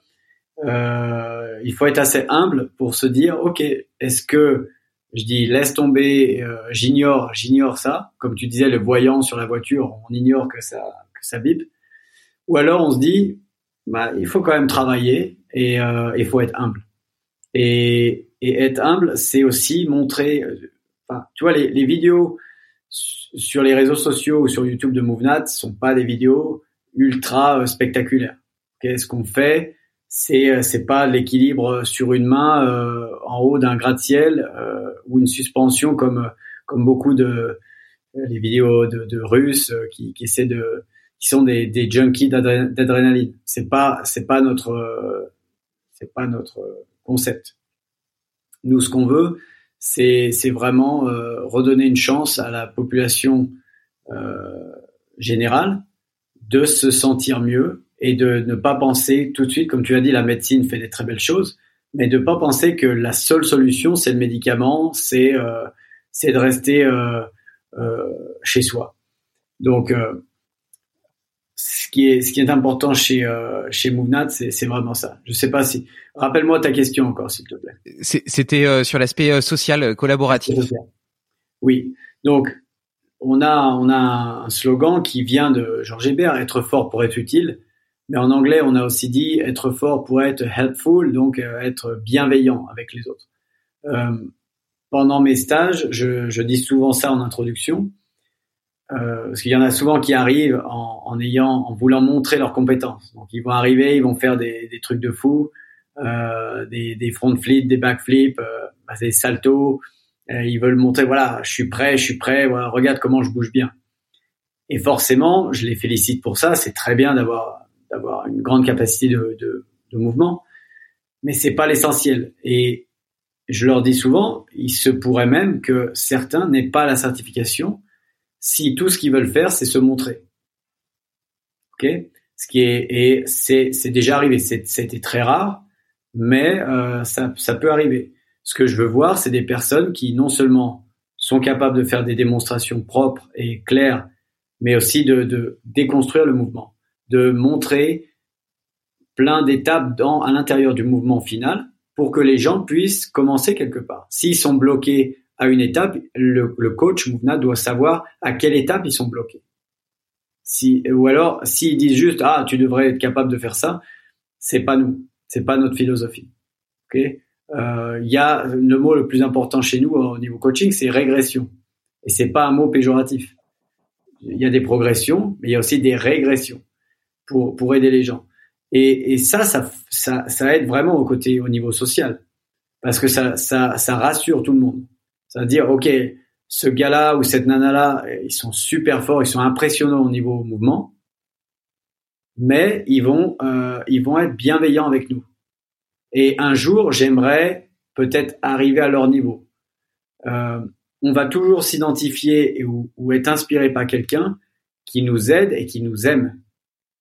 Pas quelqu'un qui, qui euh, nous en met plein la vue. En mettre plein la vue, c'est le, c'est peut-être le premier contact. Ok, sur YouTube, on voit quelqu'un qui est super fort, mais après on gratte, on veut savoir qui est cette personne. Et si cette personne est désagréable, hautaine et euh, n'a pas envie d'aider, juste dire moi c'est c'est regardez-moi comme je suis beau, comme je suis belle, c'est pas ça, ok? Et je sais qu'il y y, y a une nouvelle culture, une nouvelle génération, Instagram, YouTube, où on veut montrer toujours plus. Euh, nous, on va peut-être montrer un mouvement au sol, on va montrer euh, une, une dame de 75 ans qui avait de l'arthrose mais qui est capable maintenant de, de monter une marche euh, de 30 cm. Pour nous, c'est ça qui est beau. Et euh, c'est difficile au niveau marketing de faire comprendre ça parce que les, on a une génération basée sur l'image, la vidéo. Donc si ça capte pas l'œil en 10 secondes, c'est vrai que les gens on, vont pas prendre le temps de comprendre ça. Et c'est pour ça qu'encore une fois, on parle, on a des podcasts, on, on invite les gens à aller au stage, on, on, essaie de faire des vidéos en expliquant et de même de rendre des, des mouvements, euh, je dirais, basiques, euh, un peu plus euh, agréables à regarder avec les, les reels d'Instagram, avec un peu de musique. Mais euh, la philosophie ne change pas. C'est aider, c'est être fort pour aider les autres. C'est une... Ouais, non, pardon, euh, j'avais, j'avais pas mentionné ma une des raisons pour laquelle je m'étais intéressé à MoveNat. Euh, je l'ai mentionné dans plusieurs podcasts, mais je peux le dire avec toi aussi. C'est euh, mon père avait failli se noyer en Corse. D'ailleurs, qui est euh, la Corse, c'est l'endroit où a été tournée la vidéo d'Erwan. C'était peut-être ainsi. Et il a été euh, sauvé euh, de la noyade par un par un gars qui, qui passait par là, qui a plongé et qui l'a ramené au sol, euh, qui l'a ramené au, au bord, pardon. Sachant que mon père n'est pas léger, il doit faire à peu près dans les 90 kilos, il paniquait et ce gars a quand même réussi. Et je me suis toujours dit à l'époque, c'était en 2011, est-ce que j'aurais pu le faire? Et au fond de moi-même, je savais que non, j'aurais pas pu le faire. Je pense pas que j'aurais été capable de, le faire. Et c'était une motivation de me dire, ok, c'est vraiment ça en fait euh, le fitness. C'est pas de montrer les abdos, c'est Erwan d'ailleurs a a sauvé quelqu'un de l'eau pendant un stage. Et Danny Clark était dans ce stage. Euh, il était en train de parler, il a vu quelqu'un euh, qui était en train de paniquer, euh, il a sprinté, il, il allait le chercher, et après ça lui a donné la matière à dire, voyez à quoi ça sert. Donc voilà, c'est simplement ça que je voulais rajouter. Non, c'est très beau, c'est une belle histoire et puis euh, j'aime beaucoup justement ce, ce côté-là de euh, d'être d'être tourné vers l'autre. Moi, dans mon, mon, système de valeurs personnelles, la bienveillance est, est, la valeur la plus importante et celle que j'essaie de, de, défendre au quotidien, même si euh, c'est pas toujours facile. Tu vois, il faut être courageux aussi pour être bienveillant. Euh, T'as aussi des instincts, on va dire peut-être plus animaux justement, euh, ton, des émotions justement parfois qui t'assaillent et donc ça demande un, un, vrai effort conscient et, et et quotidien euh, que, que d'être bienveillant. Mais en même temps, je pense que c'est la plus belle des valeurs et que si elle était partagée plus universellement, euh, le monde entier en bénéficierait, pas seulement les autres, mais même soi-même. Et euh, donc, donc, je trouve ça très beau de, de l'inclure dans dans la pratique physique et dans une philosophie un petit peu plus globale euh, qui, qui lie un petit peu tout ensemble. Donc, euh, donc tu fais, tu fais, tu fais bien de le partager et je suis, je suis très content que que, que tu l'aies fait. Après, sur le sur le côté spectaculaire je, comprends ce que tu dis et je vois, je vois les vidéos euh, auxquelles tu fais référence. Ceci étant, je trouve que malgré tout, euh, tu partages des vidéos sur Instagram qui sont parfois spectaculaires euh, et il y a quand même un rapport au dépassement de soi qui est, important, même parfois au risque. Tu vois, quand, quand on voit par exemple Erwan courir sur sur le bord d'un pont et bon bah concrètement il court tout droit, donc en soi s'il se passe rien, il a pas de risque de mourir. Mais s'il trébuche, bah il tombe, il meurt. Donc il y a, quand même cette notion de risque euh, où escalader un arbre euh, qui fait peut-être 20 euh, mètres de haut sans, sans, assurance, ou toi courir au bord d'une falaise. Enfin tu vois, il y a quand même il y a quand même une notion, je trouve, de, de dépassement de soi, de d'élargissement de sa zone de confort et de confrontation au risque. Risque qui d'ailleurs complètement absent de nos sociétés actuelles. Et j'en ai déjà parlé dans, dans un autre épisode, mais de mon point de vue, j'ai fait une ascension un 4000 mètres il y a début septembre. Et il y avait une, une, partie qui était un petit peu un petit peu un petit peu impressionnante et un petit peu dangereuse où le risque de mourir était vraiment là. Et je trouve que ça remet un peu tout en perspective tu vois. Tous les petits problèmes que tu peux avoir dans ta vie euh, etc et je pense que c'est important d'avoir un référentiel de ce qu'est un vrai stress pour euh, bah, éviter le stress chronique parce que le stress chronique il vient aussi. Tu vois il euh, y, y, a une fille je me souviens enfin dans les histoires folles qui ont été racontées euh, elle est euh, son, avion s'est écrasé elle a sauté de l'avion de 3000 mètres elle est tombée dans la neige elle est pas morte. Bah, je pense que cette femme là euh, c'est les problèmes euh, d'impôts ou euh, je sais pas ou de travail etc ça doit lui passer complètement au-dessus parce qu'elle est passée à un autre niveau. Alors je dis bien évidemment pas qu'il faut en arriver là mais je pense que se confronter de temps en temps à des petites doses de, de stress intenses euh, permettent de requalifier ce qu'est réellement le stress et du coup de se libérer euh, du stress euh, du stress chronique. Et d'ailleurs potentiellement ça peut se faire avec des outils qui sont beaucoup plus accessibles et beaucoup moins dangereux dont j'ai déjà parlé plusieurs fois qui sont par exemple les douches froides ou les bains froids où quand t'entres dedans dans de l'eau vraiment vraiment froide la, première réaction de ton corps, c'est je vais mourir, tu vois. Il, lui, lui, il connaît pas. Il sait que si tu restes comme ça dans cette eau-là, il va réellement et littéralement mourir. Et donc, tu as un stress qui est quand même assez intense, dans lequel, par contre, tu as la certitude que tu peux trouver du confort parce que tu sais que ta vie elle est pas réellement en danger et que tu as toujours la, possibilité de sortir de l'eau. Mais en travaillant sur ta respiration sur sur ton mental et tout tu peux tu peux trouver du confort dans l'inconfort euh, et, et, vaincre ce stress. Et le fait de, de t'apercevoir que tu es capable de vaincre ce stress ça te donne je trouve une, une force une force mentale un petit peu plus importante pour pour gérer tous les autres qui sont qui sont exogènes et qui sont bah justement le, le, les stress quotidiens de la vie quotidienne la douche froide, c'est mon quotidien aussi. Tous les matins, je commence par une douche froide. Et ici, l'eau est froide, spécialement en hiver. Et j'imagine. Et, oui, c'est euh, quelque chose. Ça fait partie de la discipline. il y a il y a un côté euh, discipline. Et comme tu disais, pour être bienveillant, il faut être courageux. Il faut déjà essayer de se, se faire un peu euh, violence, avoir de la discipline pour pouvoir aider les autres faut s'aider soi-même avant tout. Euh, tout à l'heure, tu mentionnais voilà la vidéo d'Erwan. Encore une fois, on parle d'une vidéo qui a 12 ans maintenant, à peu près 11-12 ans. Et, et, je te disais que Movement a évolué. C'est clair que oui, il peut avoir des, des vidéos impressionnantes pour, euh, pour beaucoup de, de monde.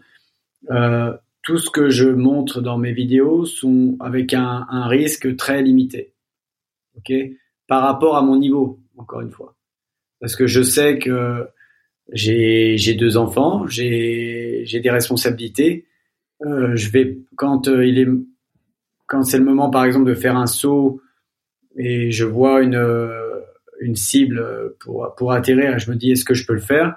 Je veux être pratiquement 100% sûr que je peux le faire parce que j'ai, je je peux pas me permettre de de prendre un risque inutile euh, je laisse ça à, ceux qui veulent vraiment le faire. Je dis pas que je prends jamais de risque, mais euh, y a, on a une dans le manuel on parle de risque contre danger. Ok, euh, le risque, comme tu disais, fait partie de notre vie, il faut en prendre, mais et il faut essayer de le faire en limitant le danger. Je te prends juste un exemple encore une fois avec le, le tasseau. S'équilibrer, marcher sur un tasseau de bois euh, comme ceci dans une dans une pièce, si tu mets le pied à côté de la, la planche, il va rien se passer. À moins de vraiment, tu tords la cheville ou quelque chose, mais normalement, il se passe rien. Si tu fais le même exercice à même un mètre du sol ou deux mètres du sol, tu auras peut-être un risque. Déjà, il y aura plus d'impact. Mais ce qu'on va dire aux gens, c'est si on t'apprend à atterrir correctement d'un saut, euh, d'un saut euh, euh, profond, le danger va réduire aussi. Parce que même si tu perds l'équilibre, tu vas hmm. savoir comment te réceptionner. Donc ça t'ouvre, en fait, ça ouvre ta gamme de mouvements. Et du coup, tu vas te dire, hey, je peux m'équilibrer à deux mètres du sol. Maintenant, je peux travailler mon équilibre, je peux travailler ma peur du vide, parce que je sais que même si je mets le pied à côté, je sais comment atterrir. Et j'ai fait un tutoriel il y a pas longtemps sur le, la réception, ce qu'on appelle la réception pied-main ou la réception claquée avec euh, avec les mains. mais je pars encore du sol. Je te je te donnerai la le lien sur YouTube, tu pourras voir. Je mettrai dans l'article lié aussi. Euh, je trouve ça super intéressant justement d'apprendre euh, d'apprendre à tomber pour se sentir plus en sécurité quand tu apprends des mouvements. C'est euh, c'est hyper intéressant. Et tu verras, tu verras le début de la vidéo. Je suis en, accroupi avec les mains au sol et on apprend à comment se servir comment se servir du poignet, comment on peut vraiment obtenir de la puissance rien qu'avec cette articulation. il, y a, il y a des choses toutes simples que soit on n'a pas appris, soit on a oublié. Donc euh, euh, le côté après spectaculaire, oui, d'une vidéo, est de dire de, pour quelqu'un qui qui a, qui est pas du tout connecté à ça, il va dire waouh, ok. Mais ce qu'on essaie de mélanger dans la communication, c'est des vidéos comme ça et après vraiment des vidéos qui déconstruisent et qui disent voilà comment on y arrive, comment on mmh. fait. Et si vous voulez savoir vraiment en profondeur, venez nous voir. Et il y a une autre notion qui est assez euh, assez prégnante chez vous, c'est euh, le fait de marcher pieds nus, de courir pieds nus. Euh, enfin, en tout cas, dans toutes tes vidéos, moi, je te vois toujours, je te vois toujours pieds nus, parfois en train de courir dans des chemins caillouteux ou dans une rivière, en train de sauter de rocher en rocher ou de porter une pierre, alors qu'on imagine qu'il y a des cailloux dans la rivière, etc. pourquoi déjà apprendre à, je suppose qu'il y a cette connexion à la nature, au sol, et puis il y a aussi euh, plein d'avantages potentiels dans le fait de marcher pieds nus. J'en ai déjà parlé d'ailleurs avec euh, Sébastien Zimmer et puis avec d'autres invités. Euh, c'est clair, c'est hyper intéressant. il y a aussi potentiellement cette, capacité qu'a la Terre avec des échanges d'ions à, réduire l'inflammation du corps. Mais j'ai l'impression que dans Movenat, il y a aussi une, dimension autre dans le fait de marcher pieds nus qui est euh, peut-être euh, justement de de se sentir capable de tout faire sans avoir besoin d'un artifice pour euh, pour pour t'y aider. comment est-ce que tu développes un peu cette cette capacité? Est-ce que c'est parce que tes pieds finissent par être recouverts d'une telle couche de cornes que tu sens plus la douleur? Ou est-ce que c'est parce que tu as un mental d'acier? Ou au contraire est-ce que c'est parce que tu as justement réussi à développer une technique de course qui te permet d'avoir des appuis beaucoup plus légers sur le sol? Est-ce que tu peux nous en parler un petit peu? Oui, tout à fait. Chez euh, chez Movenat, on on a un côté pratique. Ok, le, le mot clé de, de, de notre la définition de Movenat, le premier mot c'est pratique. C'est-à-dire, euh, on essaie de faire des choses qui ont du sens, qui ont et, et on va pas forcément entrer dans les détails scientifiques. On a, je dis, on a une partie Movenat médicale avec des, des experts pour ça moi, à mon niveau, qui je ne suis pas un professionnel de santé, j'essaie de voir les choses le plus simplement possible et de transmettre les choses les plus simples. Et je dis souvent, on n'est pas né avec des chaussures. Si on n'est pas né avec des chaussures, c'est que quelque part, euh, on devrait être capable de survivre sans chaussures. Après, on peut rentrer dans les détails. Je porte des chaussures. Euh, je porte des chaussures tous les jours. Euh, il y a un côté social aussi. Je vais pas rentrer dans un magasin ou un supermarché avec des enfin pieds nus, et euh, parce que déjà il fait froid euh, ici, où il fait, il peut faire chaud. je veux dire, on a envie de protéger un peu nos, nos pieds, mais de la même façon que je veux pas sauter sur un médicament dès qu'il m'arrive quelque chose, j'ai pas envie de mettre mes chaussures tout le temps, tout le temps, tout le temps, parce que euh, j'ai un peu peur de ce qui va se passer. J'ai envie de, de reconnecter avec euh, toutes les capacités sensorielles qu'on a dans nos pieds avec avec le sol, avec euh, vraiment que ça soit le sol à la maison ou le sol euh, naturel. Tu mentionnais tout à l'heure euh, une vidéo où j'ai porté, je portais une pierre assez lourde dans une rivière et c'est clair que c'était c'est une vidéo que j'ai fait en Thaïlande il y a un mois et ne pas avoir de chaussures était était bien mieux qu'avoir des chaussures parce que je sentais tous les cailloux euh, on, ça se voyait pas sous l'eau mais le pied était constamment en train de travailler et de chercher le meilleur angle euh, pour, pour justement être euh, plus stable. Et sans chaussures, enfin, il y a une connexion énorme. Je, je me, je me faisais beaucoup d'entorses de cheville quand je jouais au foot. Et ça fait, je touche du bois, comme on dit. Ça fait euh, peut-être plus de dix ans que j'ai pas eu une, une seule entorse avec euh, des milliers de sauts, des milliers de, de mouvements. Ok? Et, et, mais ça m'est arrivé de me tordre la cheville. Ça m'est arrivé que la cheville parte et que je remette le pied en me disant oh oh non finalement il s'est rien passé. Finalement il n'y a rien et alors qu'avant ça m'est arrivé de me faire une entorse euh, rien que dans un parc euh, je sais pas m'a trébuché ou je ne sais quoi. Donc le, le fait de, de, faire beaucoup de travail en équilibre pas juste encore une fois sur des tasseaux de bois sur être dans l'herbe euh, marcher dans sur une plage sur le sur le sable, pas des trucs super compliqués, mais après de remettre ses chaussures, c'est un équilibre. C'est tu sais moi j'adore dire euh, il faut tout faire avec modération, incluant la modération. j'adore. Donc euh, ça veut pas dire c'est par exemple on va dire prendre l'apéro comme les, en France on dit prendre l'apéro est-ce que ça veut dire oui, je suis super euh, super sain, euh, je respecte tous ceux qui disent je bois pas une goutte d'alcool. Mais si tu veux partager un, un bon vin, un verre de vin avec quelqu'un, pourquoi pas? Si si ça si ça te fait descendre ton stress, si tu passes un bon moment, c'est le choix personnel de chacun. Euh, forcément, si tu dis oh non, il me faut une bouteille minimum, là tu vas dire non, il y a, y a un problème, tu vois mais il y a aussi peut-être un problème en disant non, non, non, non, non, non, je ne peux pas toucher au vin, ce, n'est pas possible, euh, et tu stresses par rapport à ça, ça, c'est pas bon aussi. Tu vois? Et je fais ce parallèle avec les, le, le fait de pas avoir de chaussures.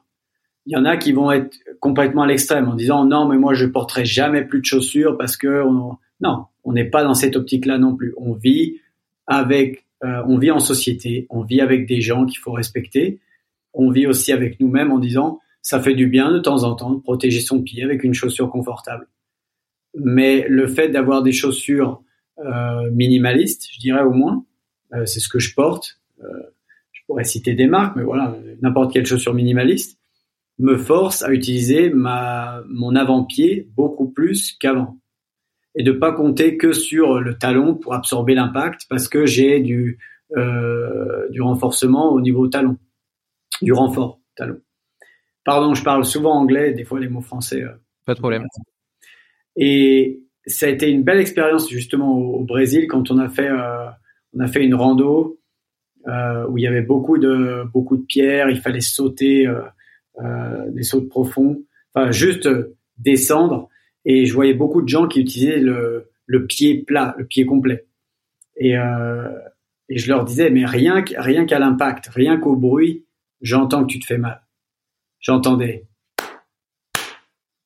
Au lieu d'entendre tu vois, le, rien que le, la balle du pied, tu sens que c'est, tu sens que c'est souple. Tu sens que le, le talon d'Achille a bien, le tendon d'Achille a bien travaillé, le mollet, le mollet travaille, il absorbe l'impact. Et ça, si tu, quand je parlais de volume tout à l'heure, si au bout de six mois, un an, tu as fait que réceptionner sur le talon ou que réceptionner sur l'avant-pied, ça va vraiment changer ta, euh, ta performance et aussi ta gestion de la douleur. Il y aura plus de douleur parce qu'il y aura eu des problèmes. Donc, j'aime vraiment être en chaussures minimalistes ou barefoot, euh, au pied nu, parce que ça m'apprend à utiliser l'avant-pied. Et après, quand je reprends des, des chaussures, ça m'arrive même de courir avec, euh, j'ai des chaussures spécialisées course, mais avec un drop minimal, je crois que c'est 3-4 mm, parce que des fois, je fais que de la route, et que sur béton, je me dis, voilà, sur, euh, sur l'asphalte, j'ai envie d'un peu de confort. Il n'y a pas de mal à ça. Donc, je vais, Simplement, ce que je veux dire, c'est que j'essaie de d'enlever ce cliché qu'on est que que pieds nus ou euh, qu'on a ou que l'autre industrie a que des grosses chaussures. Il faut essayer de trouver le juste milieu, mais la plupart du temps, soyons soyons pieds nus, c'est quand on peut.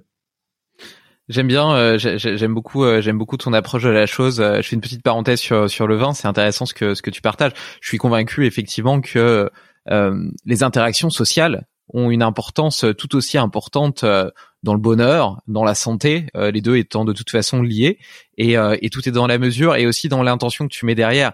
Est-ce que tu bois tes verres de vin le soir par habitude sans trop y prêter attention, ou est-ce que tu vas prendre du plaisir à choisir une bonne bouteille et de la partager avec quelqu'un? Tu vois, l'intention est complètement différente, la qualité du moment aussi, et donc on va dire entre guillemets euh, l'impact positif ou négatif sur la santé tu vois avec le même outil enfin le même outil c'est pas vraiment un outil avec la même euh, la même substance on va dire euh, l'impact sur ta santé sera d'un côté hyper positif et vertueux et de l'autre complètement délétère donc, donc je suis totalement d'accord avec toi. Après, c'est pas toujours facile, je trouve, euh, quand t'as quand t'as des croyances, des convictions, notamment par rapport à la nutrition, tu vois, quand t'as l'habitude de bien manger et tout, tu vas chez quelqu'un, il te prépare quelque chose et que toi tu vois, ben tout ce qu'il y a dedans et, euh, et que ça correspond pas vraiment à, ce, à tes convictions, à ce que tu as l'habitude de manger, de le manger en y prenant du plaisir, sans te dire je suis en train de manger de la merde, tu vois.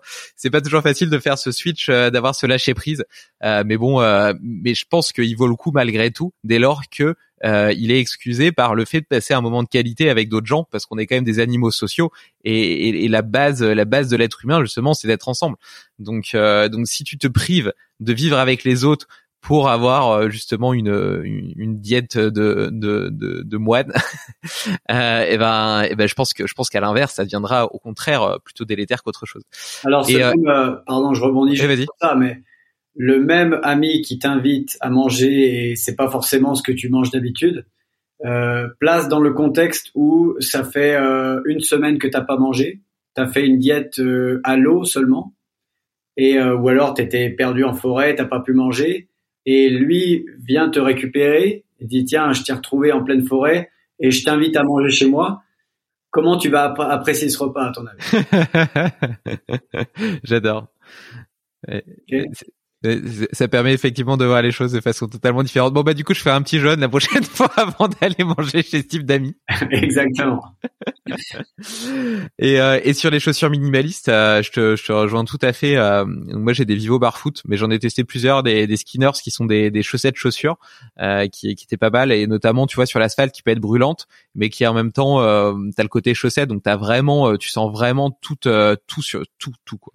Et, euh, et c'est là où tu te reconnais complètement. En fait, il y a des voies sensitives euh, hyper complexes dans les pieds. Et en réalité, euh, tes chaussures, c'est c'est des cercueils, toi. Tu, ça te coupe vraiment de toute cette voie sensorielle. Et quand tu la redécouvres, tu t'aperçois que, comme tes mains, tes pieds sont capables de ressentir un tas de choses de ton environnement et que tu y étais complètement fermé. Donc, donc, je suis aussi un gros adepte des chaussures minimalistes, donc les Skinners, les, les Vivo Barfoot que j'utilise. J'ai testé les Five Fingers aussi. mais les Vivo Barfoot, j'aime bien parce que ils ont des modèles un petit peu plus euh, typés sport et en même temps des, des modèles un peu typés ville.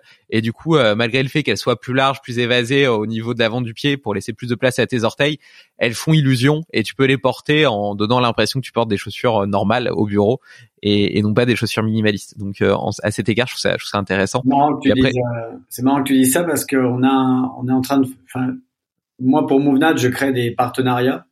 Ouais. Et j'ai un partenariat qui a commencé avec Vivo Verfoot justement où euh, non seulement bah, ils m'ont envoyé des chaussures que j'ai que j'adore, euh, donc je, je, les regarde là, elles sont là. et, mes pieds. et, euh, et on va en fait faire un partenariat aussi sur les des cours en ligne. En fait, ils vont, euh, on va échanger nos, nos compétences, où nous on va essayer de promouvoir leurs cours en ligne basés sur bah, principalement le pied et pieds nus et eux vont, euh, vont aussi promouvoir nos cours en ligne, le niveau, les fondamentaux du niveau 1, euh, Mobility. On a plusieurs, euh, plusieurs cours en ligne MoveNat métabolique. Donc là, c'est pour euh, l'intensité. Parce que nos deux, nos deux entreprises, nos deux compagnies ont un peu la même, la même philosophie. donc c'est clair qu'ils font du, ils font du bon boulot. C'est vrai que j'aime bien ce côté de leurs chaussures avec évasé, avec vraiment la place pour, pour les doigts de pied mon pied, euh, mon pied a changé. C'est vrai que même dans les années, je vois qu'il est beaucoup plus, beaucoup plus large, beaucoup plus fort. Euh, et les chaussures Vivo Barefoot, j'en ai mis aussi celles que tu mentionnes, les, les modes en mode euh, business, parce que comme j'étais commercial, j'avais envie de porter des, des chaussures, voilà, qui, qui passaient un peu à travers. C'est pas le même, c'est pas le même look quand même, mais, euh, mais ça y ressemble. Et euh, si tu as une seconde, je vais te montrer une sandale qu'on m'a donnée au Brésil, qui sont faites à la main. avec plaisir. Avec plaisir. D'ailleurs, tu pourras m'envoyer la photo comme ça, je la mettrai dans, dans l'article lié euh, et, et, nos auditeurs pourront, pourront la voir. Et euh, le temps que tu ailles la chercher, j'en ah, une parenthèse. Je trouve ça super que, que vous ayez ce, ce partenariat parce que je trouve que Vivo c'est une c'est vraiment une belle marque. Euh, ils ont même toute une toute une logique sur euh, la conception un peu éco-responsable. Ils ont créé un site qui s'appelle Revivo euh, qui permet de de de, de revendre des, des un site de seconde main en fait pour leurs chaussures. donc tu vois pendant le Black Friday plutôt que de faire le Black Friday, ils te renvoient sur euh, Revivo où tu peux acheter euh, des, des, des, modèles de seconde main euh, ou recycler moins cher. Enfin, il y a, y a, vraiment toute une philosophie comme ça que, que je trouve que je trouve très belle. C'est des chaussures qui coûtent assez cher mais qui sont très bien conçues, qui, qui tiennent vraiment dans le temps. Euh, qui répondent à plusieurs euh, types euh, d'utilisation, mais toujours avec la même philosophie de flexibilité. C'est des chaussures qui sont extrêmement flexibles avec une semelle qui est très fine et toujours beaucoup de place pour les orteils. Donc, donc je trouve que effectivement vous avez des, des philosophies qui sont proches et, et c'est chouette de, de, de, voir bah voilà des, des, des, entreprises essayer de faire des choses ensemble pour faire ensemble mieux que seul. Et euh, ouais, donc ce que je voulais te montrer aussi, c'est ce modèle-là. Ah ouais. Il n'y a pas de marque. Ok, il y a, y a rien. En fait, c'est d'un ami brésilien qui s'appelle Vitor Carrara, qui était un triathlète dans le top 10 mondial euh, il y a quelques années et qui s'est euh, donc euh, qui a changé de vie, qui est sur une île qui s'appelle Ilha Bela au Brésil et il fait des retraites, ce qu'il appelle les retraites ancestrales de survie et, et il fait des sandales en fait à tous ces, ces ses potes et tous les gens qui viennent chez lui donc faire faire des retraites, faire des randonnées euh, là-bas.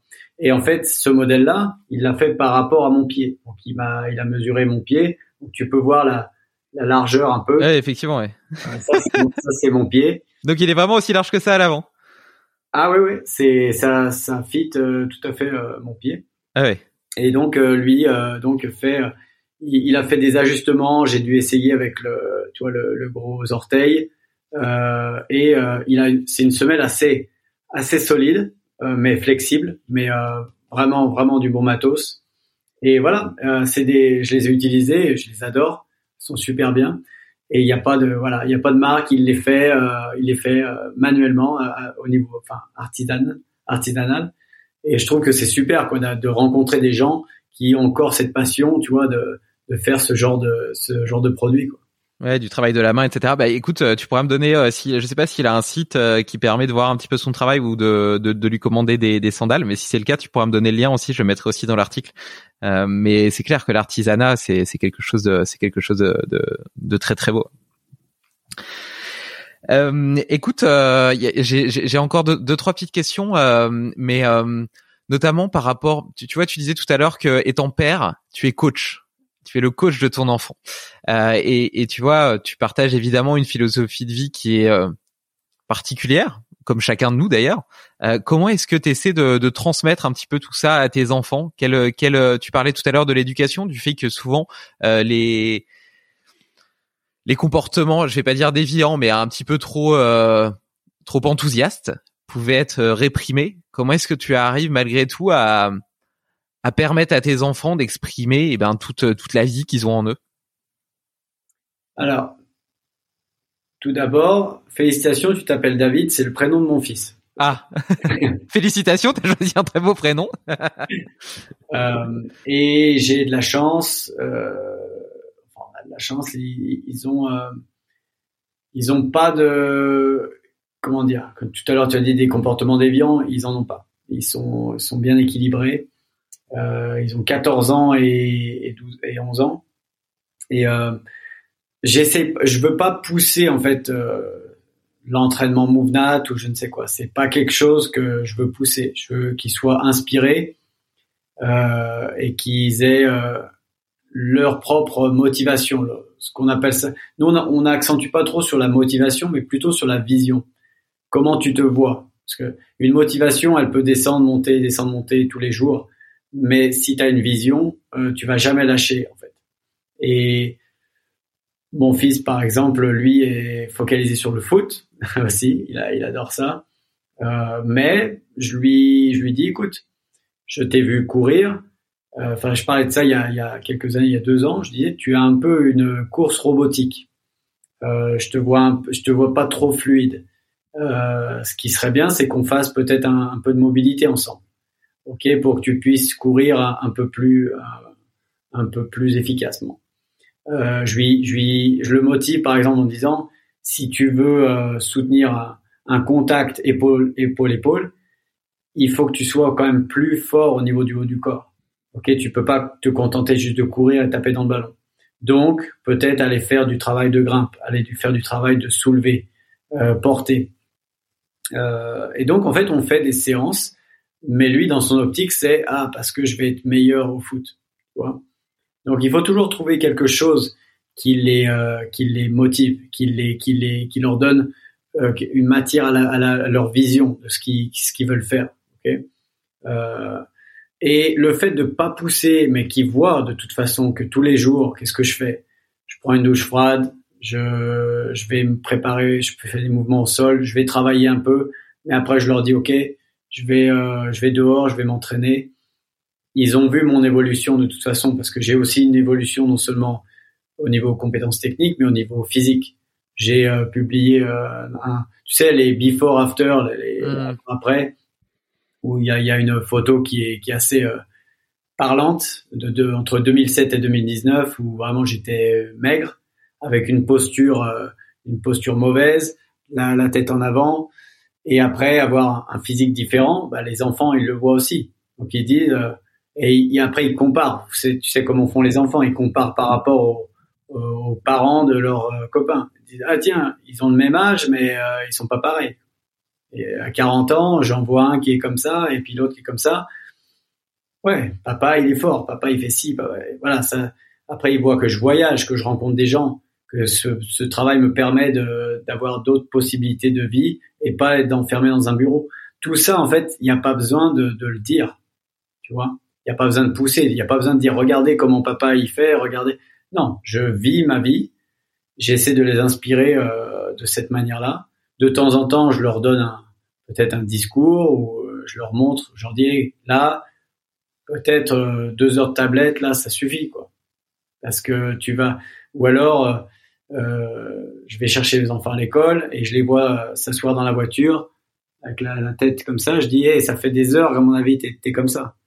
Essaye de te redresser. Mets ta tête au-dessus de, tes épaules et tu vas te sentir mieux. Tu vas, tu vas euh, aussi être, avoir un aspect esthétique euh, plus agréable à regarder. Enfin, souvent, je mets des, petites, des petites, euh, des petites, euh, des petits conseils comme ça, tu vois. Donc, euh, pas, c'est pas, c'est pas, je veux pas une révolution parce que tu sais très bien ce qui se passe. Ils ont, ils ont l'âge, ils ont l'adolescence. Plus tu pousses et plus ils vont, plus ils vont le rejeter. Donc c'est. Ils vont faire l'inverse. Voilà. De toute façon, de manière générale, je pense que le, le fait euh, d'inspirer, d'être soi-même exemplaire est, euh, est la meilleure forme de posture euh, comparée à celle de dire tu devrais faire ceci, tu devrais faire cela ou obligé. Euh, et toi, dans ta vie quotidienne, est-ce que tu as un petit peu des, des hacks, des routines? Tu as parlé tout à l'heure un peu de ta routine du matin. Est-ce que tu pourrais nous décrire un petit peu ce que tu fais au quotidien euh, pour inclure plus de mouvements, pour avoir une expérience de vie euh, plus plus euh, plus belle, euh, pour aussi euh, encaisser euh, tous ces voyages, même si c'est un côté merveilleux, ça doit aussi avoir une charge intellectuelle et en termes de fatigue, une adaptation en termes de décalage horaire qui doit pas être évidente. Comment est-ce que tu gères tout ça? Est-ce que tu as des outils que tu pourrais partager avec nos auditeurs et qui pourraient appliquer dans leur quotidien? Ouais, tout à fait. Il y a, il y a un côté un peu euh, rébarbatif dans ce que je dis. C'est euh, la solution est toujours au sol. Mmh. Et euh, je dis souvent quand j'étais à Sao Paulo là, il y a deux semaines, je leur dis, euh, voyez, on est à Sao Paulo, vous venez de différentes villes au Brésil, je viens d'Europe. Il y a une chose qui est sûre, partout, il y a toujours un sol. Et le sol parle pas, euh, parle la même langue partout. Euh, même si vous avez que 2 mètres carrés, 2 mètres carrés, c'est 2 mètres carrés. ok Et on peut faire beaucoup de choses sur 2 mètres carrés. Donc il y a un concept qui s'appelle les, les snacks, les encas de mouvement. Où euh, je fais souvent une, une, analogie avec le fait que, ok, si tu as soif maintenant, je te voyais boire un, un verre d'eau, tu voyais que je prends mon thé euh, de, de temps en temps. Pendant notre conversation, on boit régulièrement pour la gorge, c'est plutôt sympa. Euh, et de, de se sentir hydraté, c'est sympa. Qu'est-ce qui se passe si je te dis, OK, David, non, tu vas pas boire de toute la journée, du matin au soir. Par contre, de 7h à 8h, je t'autorise à boire 3 litres d'eau. Donc, euh, prends bien tes réserves de 7h à 8h du soir ce soir, et puis de, demain, tu feras ouais. la même chose. Pour, pour la plupart de, des gens, ça serait, ok, tu me racontes n'importe quoi. J'ai soif, donc je vais boire. Comment c'est possible qu'on accepte ça au niveau mouvement? C'est-à-dire qu'on va se poser au bureau, et ça m'est arrivé moi-même à l'époque où j'avais beaucoup de travail sur ordi, avec des, des, commandes à faire dans mon ancien boulot, et j'étais focalisé. J'étais non, mais je prends même pas de pause déjeuner, les gars, tant pis, tant pis. Et euh, je m'aperçois que j'ai passé la journée à, à, ne rien faire physiquement. Ok? Et mais après de me dire, ok, je vais faire une grosse séance euh, intense ce soir. Donc euh, à la à la CrossFit pour pas les nommer, mais euh, une, une, une, séance bien intense et prendre un selfie euh, au sol en disant voilà, je suis trop sportif. Parce que qu'est-ce qu'on fait après? On prend une douche, on rentre, on regarde Netflix et on se couche et c'est reparti. Donc euh, Comment euh, comment faire pour encaisser les voyages? Bah, c'est même à l'aéroport s'il y a deux heures d'attente, se mettre dans un trouver un coin un peu isolé pour pas que tout le monde nous regarde, mais voilà faire deux trois mouvements au sol, c'est c'est déjà c'est déjà bien. Ma routine ici, enfin je veux dire à la maison, c'est c'est clair que c'est douche froide tout de suite.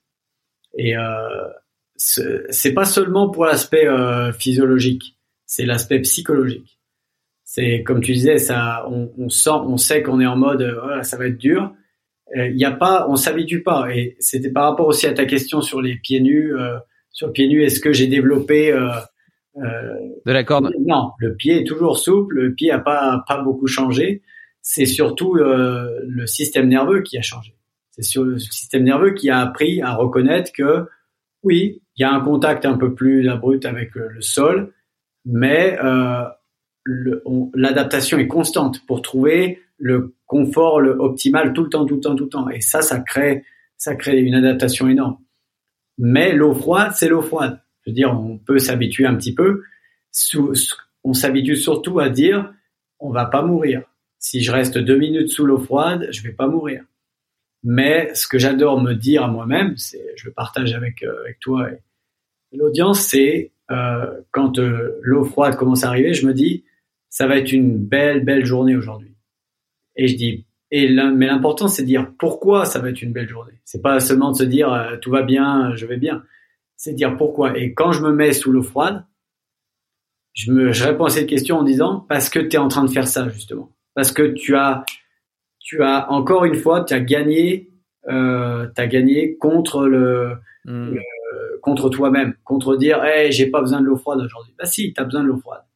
Et je sens que ça réveille tout le corps. Et après, je me dis, mais trouve d'autres raisons pourquoi ta journée sera bonne. Et je me dis, ah, bah parce que j'ai un, j'ai un podcast à faire. Ça va être sympa de discuter. Tiens, je vais, euh, je vais euh, préparer un bon repas pour les enfants. Ça va être sympa aussi. Je vais m'entraîner. Ah, tiens, il fait beau aujourd'hui. Il y a un ciel bleu, même s'il fait froid, je vais sortir. Et en fait, je me dis, j'ai déjà trouvé quatre super raisons pourquoi ma journée sera belle. Mais pendant que je, je fais ce travail-là, je suis sous l'eau froide. Et au bout d'un moment, je me dis bon, bah c'est bon, j'ai trouvé mes raisons, j'enlève l'eau et euh, et je me je me je sors de la douche et je suis déjà refait parce que je me sens bien plus frais, je sens que la peau est, est ferme, je sens que mon cerveau est, est bien réveillé et la journée commence comme ça, tu vois. Donc c'est déjà pour moi c'est l'étape euh, essentielle. Euh, mais encore une fois, comme je te disais avec la modération, si euh, si je le sens pas vraiment pas une journée ou si j'ai pas l'occasion d'avoir une douche euh, à proximité ou si l'eau est pas aussi froide que je voulais, je vais pas en faire un drame non plus.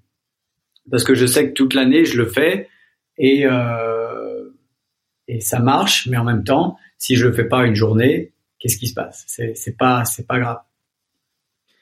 Merveilleux. Euh, je suis, je suis tout à fait en phase avec tout ce que tu partages concernant les movement snacks. moi, j'avais l'habitude de mettre un petit minuteur Pomodoro euh, sur mon ordi. Euh, ah, j'ai changé les durées. Au début, c'était 25 minutes. Après, c'était une demi-heure. Après, c'était 45 minutes. Après, été une heure. Maintenant, je suis redescendu à 45 minutes. Maintenant, j'en mets même plus, mais je le fais quand même. Et donc, en fait, ça sonne. Et comme ça, euh, tu penses en fait à te lever, à aller faire quelques étirements, bouger un petit peu, marcher un peu, faire un peu de respiration pendant toute ta journée. Et ça fait ça fait un bien fou parce que sinon, t'es et, et, tu vois, maintenant que je le mets plus, je mets plus ma, ma minuterie Pomodoro parce que c'était devenu une habitude eh ben ça m'arrive de, de, de, le réoublier parce que parfois tu es à fond concentré dans ton truc et puis là ça fait trois heures et tu dis putain euh, ça fait trois heures que je me suis pas levé euh, ça va pas quoi. Et euh, donc donc je suis je suis je trouve que je trouve que ça c'est vraiment une excellente habitude à prendre et pas que d'un point de vue déjà d'un point de vue santé on a bien montré que d'ailleurs quelqu'un qui ferait du sport tous les jours, je crois, pendant une heure, mais qui serait assis 8 heures par jour, il est considéré comme sédentaire. Tu vois, du point de vue de la science, il est considéré comme sédentaire. Donc d'un point de vue santé, déjà, c'est important. Euh, d'un point de vue euh, santé, euh, d'un point de vue articulaire aussi, mouvement, etc., ça l'est aussi.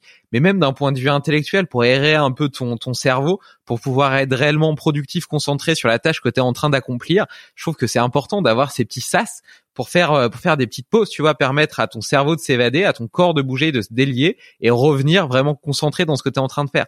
Donc même si tu t'en fous de ta santé, bon ce qui est pas le cas de nos auditeurs, même dans un simple but d'efficacité intellectuelle et professionnelle, ça vaut le coup de le faire. Et d'ailleurs, outre ces petits mouvements que tu peux faire euh, à différents moments de la journée, tu peux aussi euh, facilement inclure du mouvement dans d'autres activités. Par exemple, quand tu as un coup de téléphone, euh, eh ben tu marches un petit peu. Quand tu dois aller aux toilettes, bah, plutôt que d'aller à l'étage de ton bureau, tu descends à l'étage en dessous et ça te fait monter et descendre des escaliers. Si tu as une réunion à faire, plutôt que de la faire assise, bah, tu peux aller marcher dehors. Et donc en plus, ça te permet de profiter du bon air extérieur. Euh, et sur les douches froides, euh, j'aime beaucoup l'outil que tu partages. Il y, a, y, a, y, a, une, y a une mode des carnets de gratitude, du fait de penser à des choses qui t'ont donné de la gratitude, mais plutôt en fin de journée. Je trouve ça intéressant de le faire au début de la journée et de savoir pourquoi est-ce que tu vas être enthousiasmé de vivre cette journée. Euh, et puis en plus, du coup, ça te motive à trouver rapidement ces raisons parce que tu es sous l'eau froide en train de te les cailler. Et, euh, et sur la modération aussi, tu vois, moi par exemple, euh, j'avais l'habitude de les prendre dehors avec le tuyau d'arrosage de, de, ma terrasse. et là, en, en, plein hiver, même ici dans le sud, elle commence à être franchement froide. et depuis peut-être deux semaines, je les prends à l'intérieur, je commence par la douche chaude et après je passe à l'eau froide. Et c'est c'est la version petit petit joueur, petit scarabée. Ouais, ça fait deux trois ans que je prends des douches froides tous les jours et donc c'est pas grave, tu vois. Mais et, et c'est parce que je sentais que, eh ben, euh, ces, ces dernières semaines, euh, entre, euh, enfin, c'était assez intense d'un point de vue professionnel, avec beaucoup de projets, beaucoup de choses que je que je fais. J'ai toujours mes entraînements physiques quotidiens, et je sentais que, eh ben, j'avais déjà une dose de stress entre guillemets extérieure. Et, quand je parle de stress je parle pas forcément de stress négatif. Pour moi le, le sport par exemple est un stress mais positif. Et même dans mon boulot c'est c'est pas du stress négatif. C'est plutôt de l'excitation. Je devrais parler de stimulus d'ailleurs comme euh, Will Jensen me l'avait suggéré plutôt que de stress. Euh, sont déjà suffisants et c'est pas la peine d'en rajouter trop, tu vois. Euh, il y a aussi une capacité maximale d'adaptation du corps qu'il faut pas dépasser. C'est important de s'écouter, c'est important de récupérer et donc euh, et donc c'est pas grave, tu vois, de pas le faire tout le temps et et, euh, et mais malgré tout, je pense que c'est important de garder cette, cette, cette petite habitude parce que si tu arrêtes de les prendre pendant un mois complet, euh, après, ça me semble beaucoup plus difficile de remettre en place cette routine, de retrouver la discipline de le faire.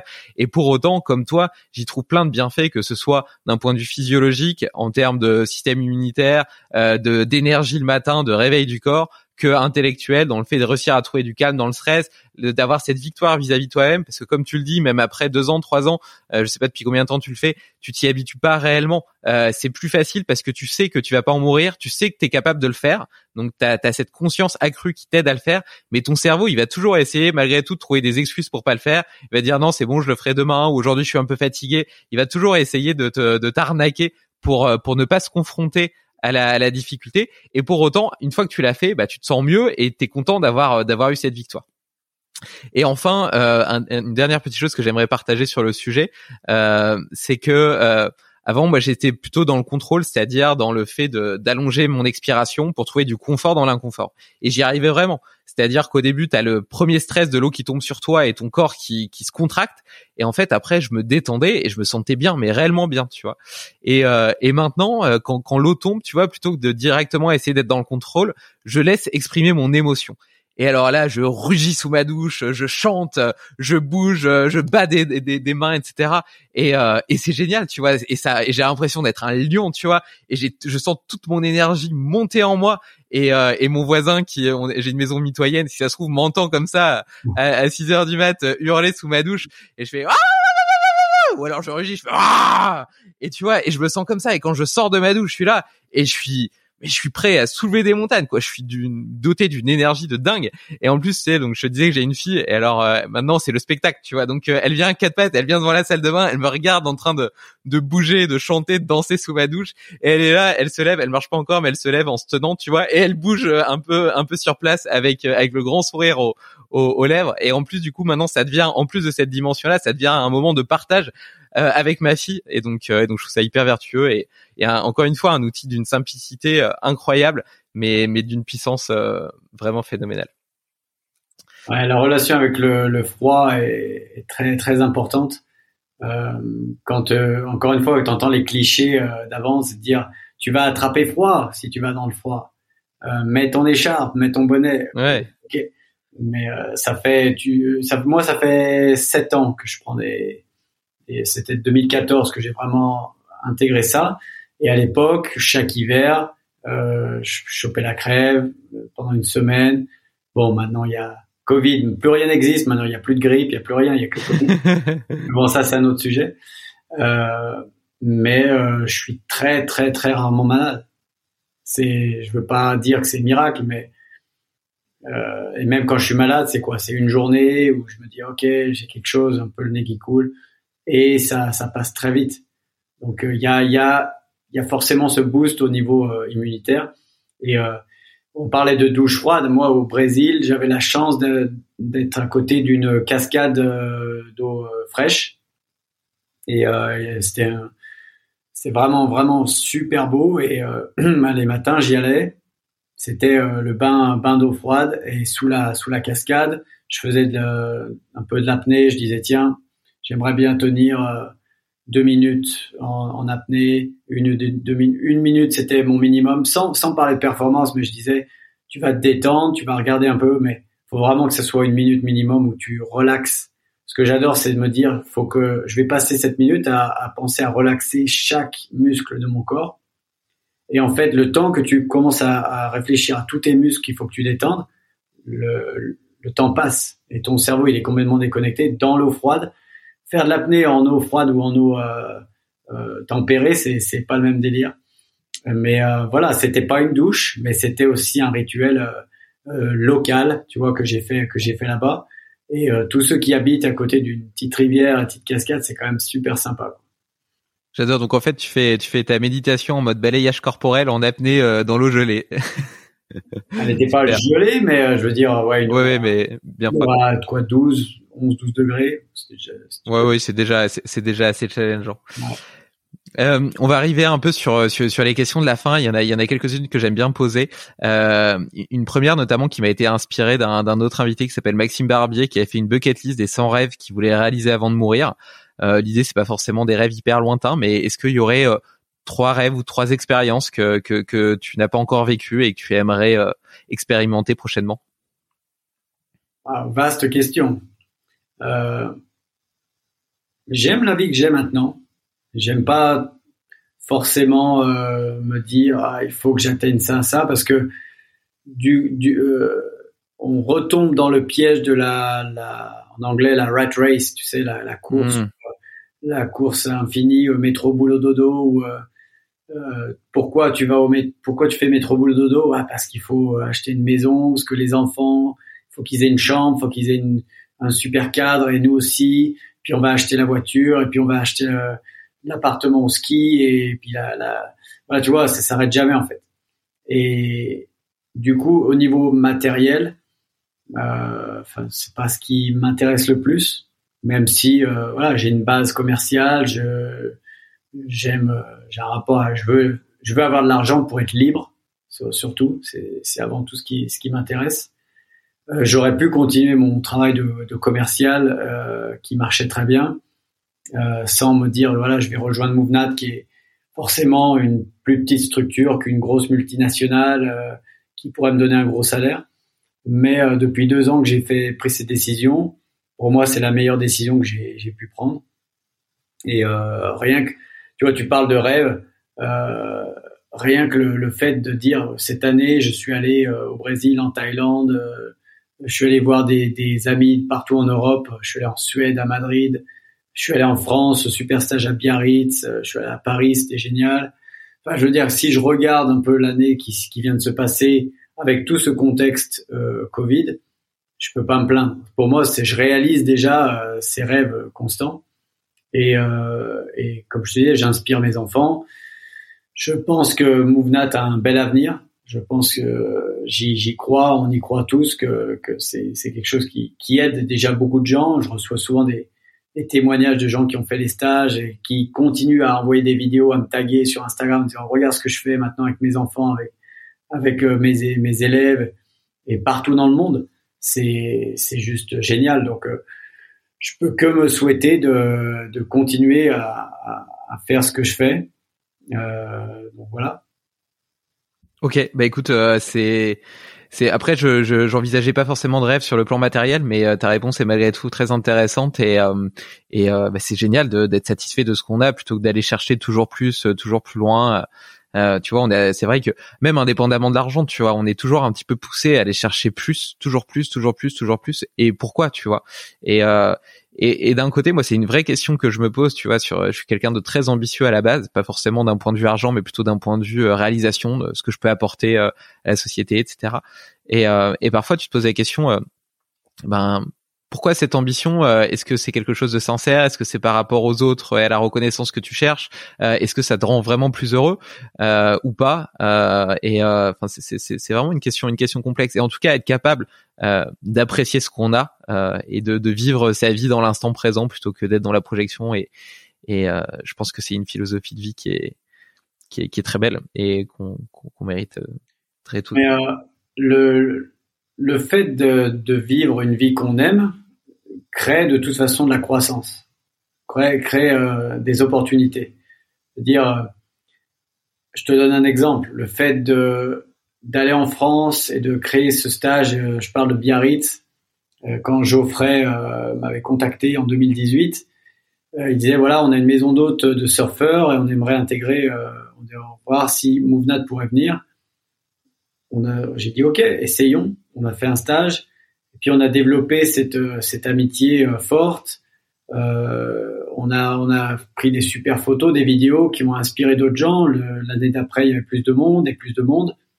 Et maintenant, euh, c'est l'événement, euh, enfin c'est le stage le plus populaire euh, en France et même pratiquement en Europe. Et donc tu vois, il y a eu une, il y a, pour Movenat, c'était c'était un c'était une grosse évolution en France, tu vois. Tout ça parce que ça, pour moi, c'est venu du, de, de ma passion les gens disent souvent, voilà, on sent, on sent que tu as une passion quand tu parles de ça. Euh, je suis, comme je te dis, commercial à la base, mais il n'y a rien de mieux que d'essayer de vendre, entre guillemets, un produit qu'on adore. Mmh, Moi, j'ai plus, je me force plus. Euh, ça m'est arrivé plein de fois dans mes entreprises d'avant de me dire, voilà, il faut que j'apprenne les caractéristiques du produit, il faut que je sois, je sois vraiment béton aujourd'hui pour, pour vendre. Maintenant, je me lève tous les matins, je dis non, j'ai rien, j'ai rien d'autre à faire que de, parce que c'est mon style de vie. Et tu vois, et ça, ça inspire les gens, et forcément, ça inspire d'autres gens parce que ces, ces personnes qui ont fait le stage vont en parler, et du coup, on évolue. Et nous, notre but, comme je t'ai dit, c'est d'aider le plus grand nombre de, de gens.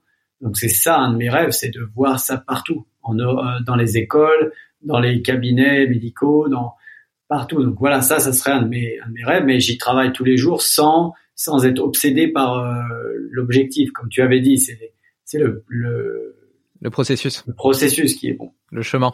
Mais ça c'est clair, hein, je, je, te confirme, euh, on voit que tu vis et que tu respires euh, Movnat et euh, du coup ça paraît pas difficile. Enfin t'es même t'es même pas en train de vendre un produit en réalité, t'es en train de partager une passion, donc ça a rien à voir.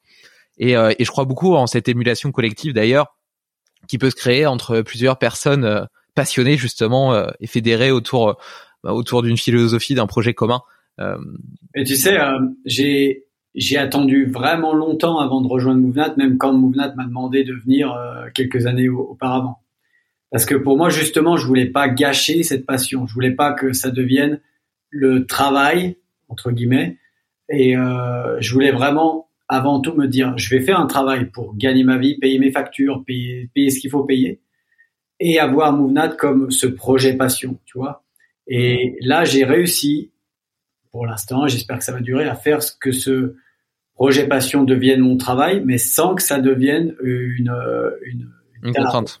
Une contrainte, exactement. Et euh, parce qu'il y a, il y a, pour moi, il n'y a pas d'autre moyen que de faire ce métier que de que de le vivre avec passion. Sinon, euh, sinon tu fais autre chose. C'est très beau.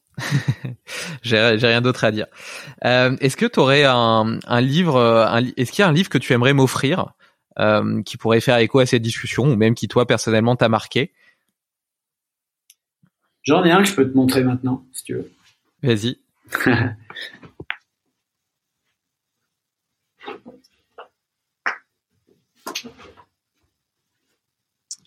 Alors, il s'appelle. Alors, il est en anglais par contre. Vas-y. Il s'appelle Move de Caroline Williams. Et j'aime beaucoup la couverture. la couverture est assez sympa, ouais.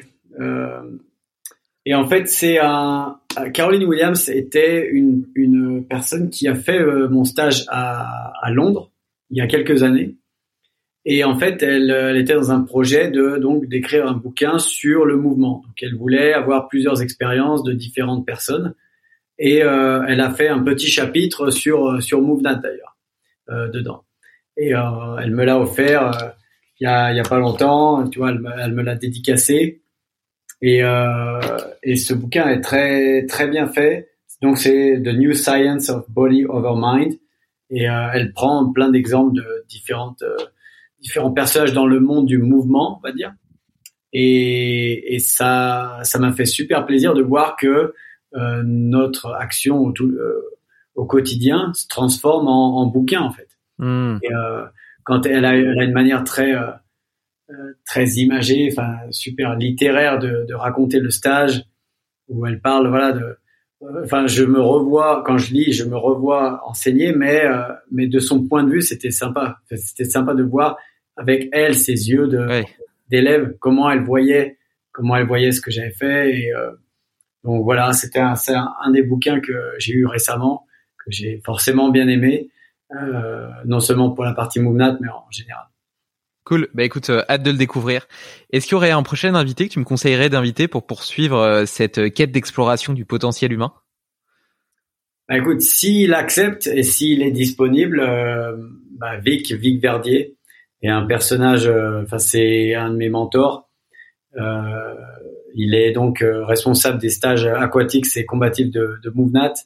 Euh, j'ai, je l'ai assisté, je crois, cinq ou six fois au niveau stage combatif et deux fois au niveau aquatics. Il a une approche très très pratique aussi. Il a un, un passé militaire il était dans les, les forces spéciales la marine euh, en France.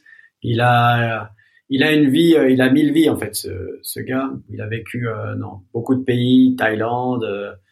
Il a enseigné même ouais, le Muay Thai en Thaïlande. Il a, il a une société de plongée sous-marine aussi dans le sud de la France.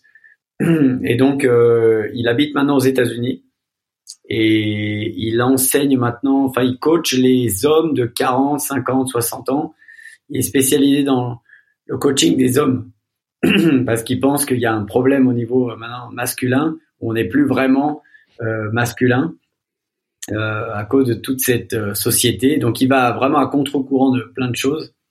Et donc il est français, il vit aux États-Unis, donc euh, c'est une personne très intéressante.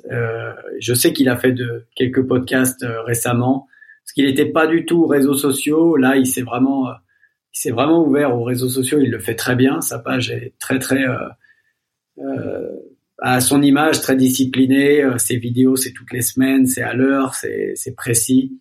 Euh, et avec Erwan, il formait vraiment un, une bonne paire. Je dirais Ling et Liang. Il y avait, ils étaient deux personnages qui, qui se complètent, qui se complètent très bien.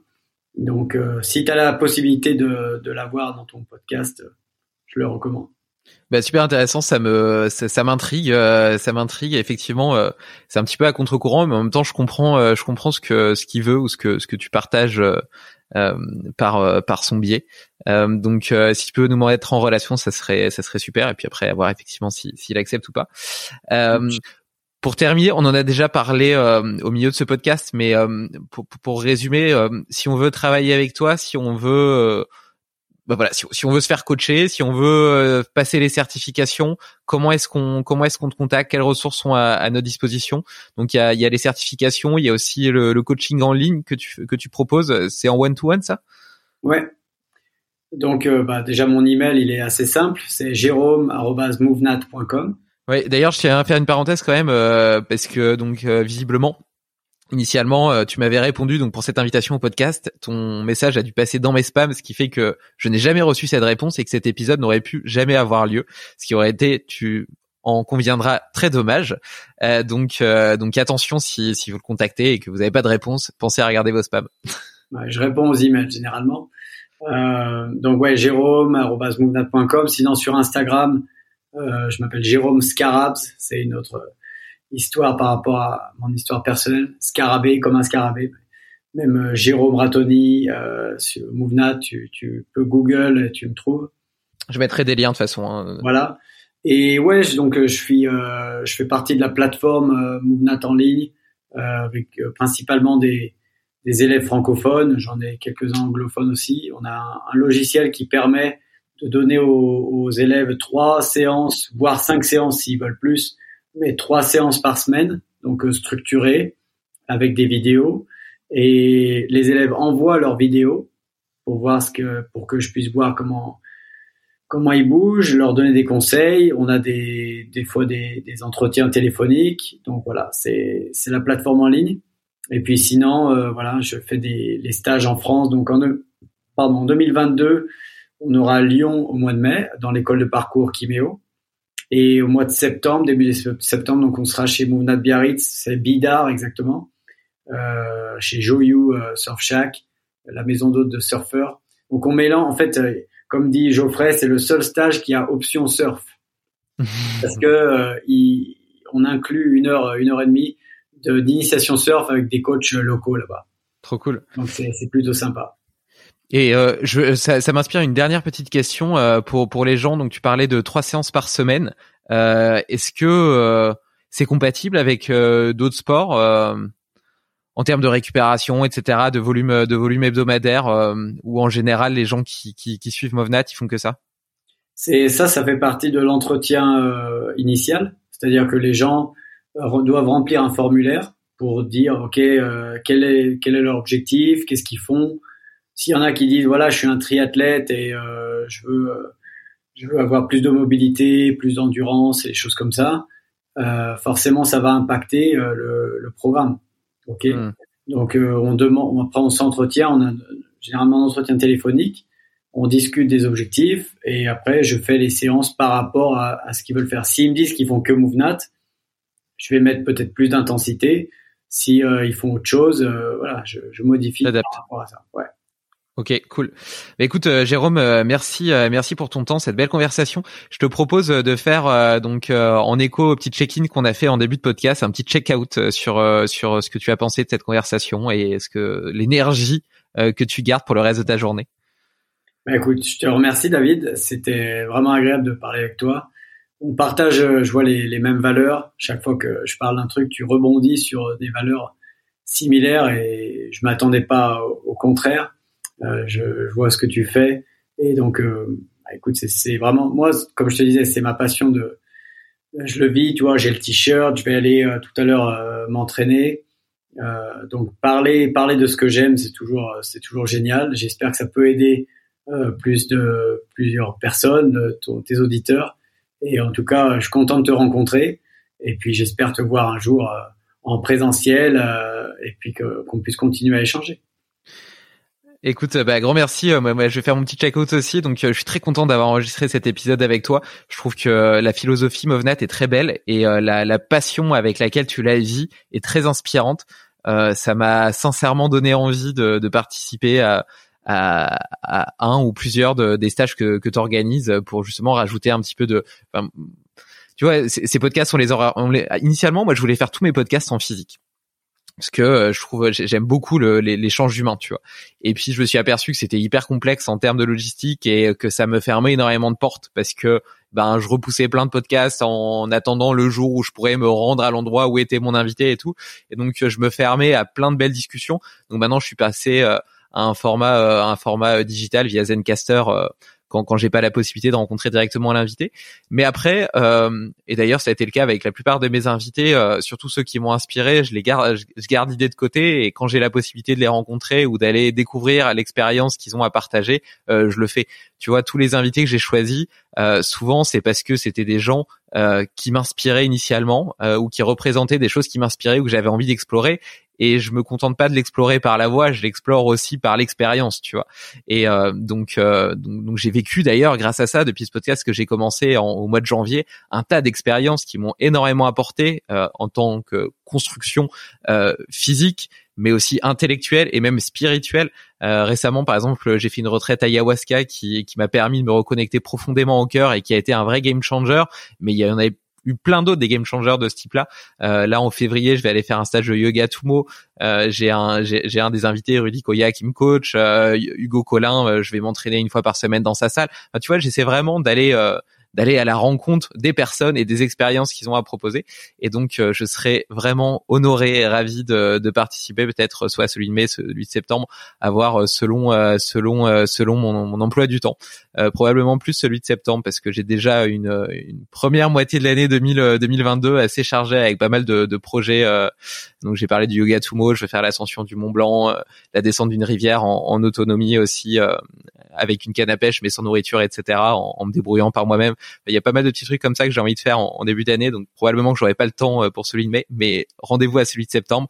Et je partage en général euh, dans, une newsletter liée au podcast euh, toutes ces expériences, donc n'hésitez pas à vous y abonner si c'est pas encore fait. Biarritz, vraiment encore une fois, je te le recommande parce que s'il y a non seulement le stage, mais c'est le seul stage où on partage tout ensemble. Il y a les trois repas euh, délicieux d'ailleurs préparés là-bas. Euh, les dîners ensemble, ça permet de, de vraiment créer un esprit d'équipe aussi avec euh, tout le groupe. Donc c'est aussi une autre expérience. Trop cool. Et en plus, euh, j'ai jamais fait de surf. Je fais pas mal de paddle, mais, euh, jamais essayé le surf, donc euh, donc ça me dit bien d'essayer. Et euh, histoire de histoire d'être sûr de pas me défiler, je vais le réserver maintenant si c'est déjà possible. Comme ça, c'est bloqué dans mon agenda. Je te donnerai une petite réduction alors.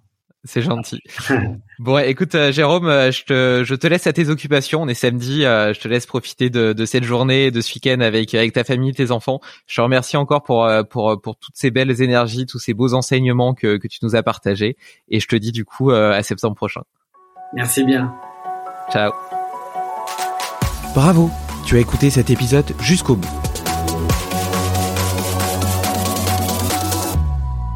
Si tu veux être sûr de ne rien oublier, retrouve le résumé de l'épisode et tous les hacks de mon invité du jour sur limitless-project.com.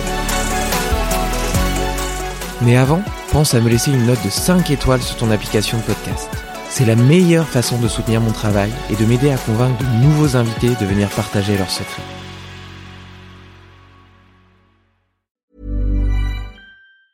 As a person with a very deep voice, I'm hired all the time for advertising campaigns. But a deep voice doesn't sell B2B, and advertising on the wrong platform doesn't sell B2B either. That's why if you're a B2B marketer, you should use LinkedIn ads. LinkedIn has the targeting capabilities to help you reach the world's largest professional audience. That's right, over 70 million decision makers all in one place. All the big wigs, then medium wigs, also small wigs who are on the path to becoming big wigs. Okay, that's enough about wigs. LinkedIn ads allows you to focus on getting your B2B message to the right people. So, does that mean you should use ads on LinkedIn instead of hiring me, the man with the deepest voice in the world? Yes. Yes, it does. Get started today and see why LinkedIn is the place to be to be. We'll even give you a $100 credit on your next campaign. Go to linkedin.com slash results to claim your credit. That's linkedin.com slash results. Terms and conditions apply. Get the best workout with the best kept secret in fitness. Hydro, the state of the art at home rower. Hydro engages 86% of your muscles, delivering the ultimate full body workout in just 20 minutes. From advanced to beginner, Hydro has over 4,000 classes that are shot all over the world and are taught by Olympians and world class athletes. For a 30 day risk free trial with free standard shipping, go to hydro.com and use code ROW500 to save up to $500. That's H Y D R O W.com. Code ROW500. Tired of ads barging into your favorite news podcasts? Good news. Ad-free listening on Amazon Music is included with your Prime membership. Just head to amazon.com slash ad-free news podcasts to catch up on the latest episodes without the ads. Enjoy thousands of ACAST shows ad-free for Prime subscribers. Some shows may have ads.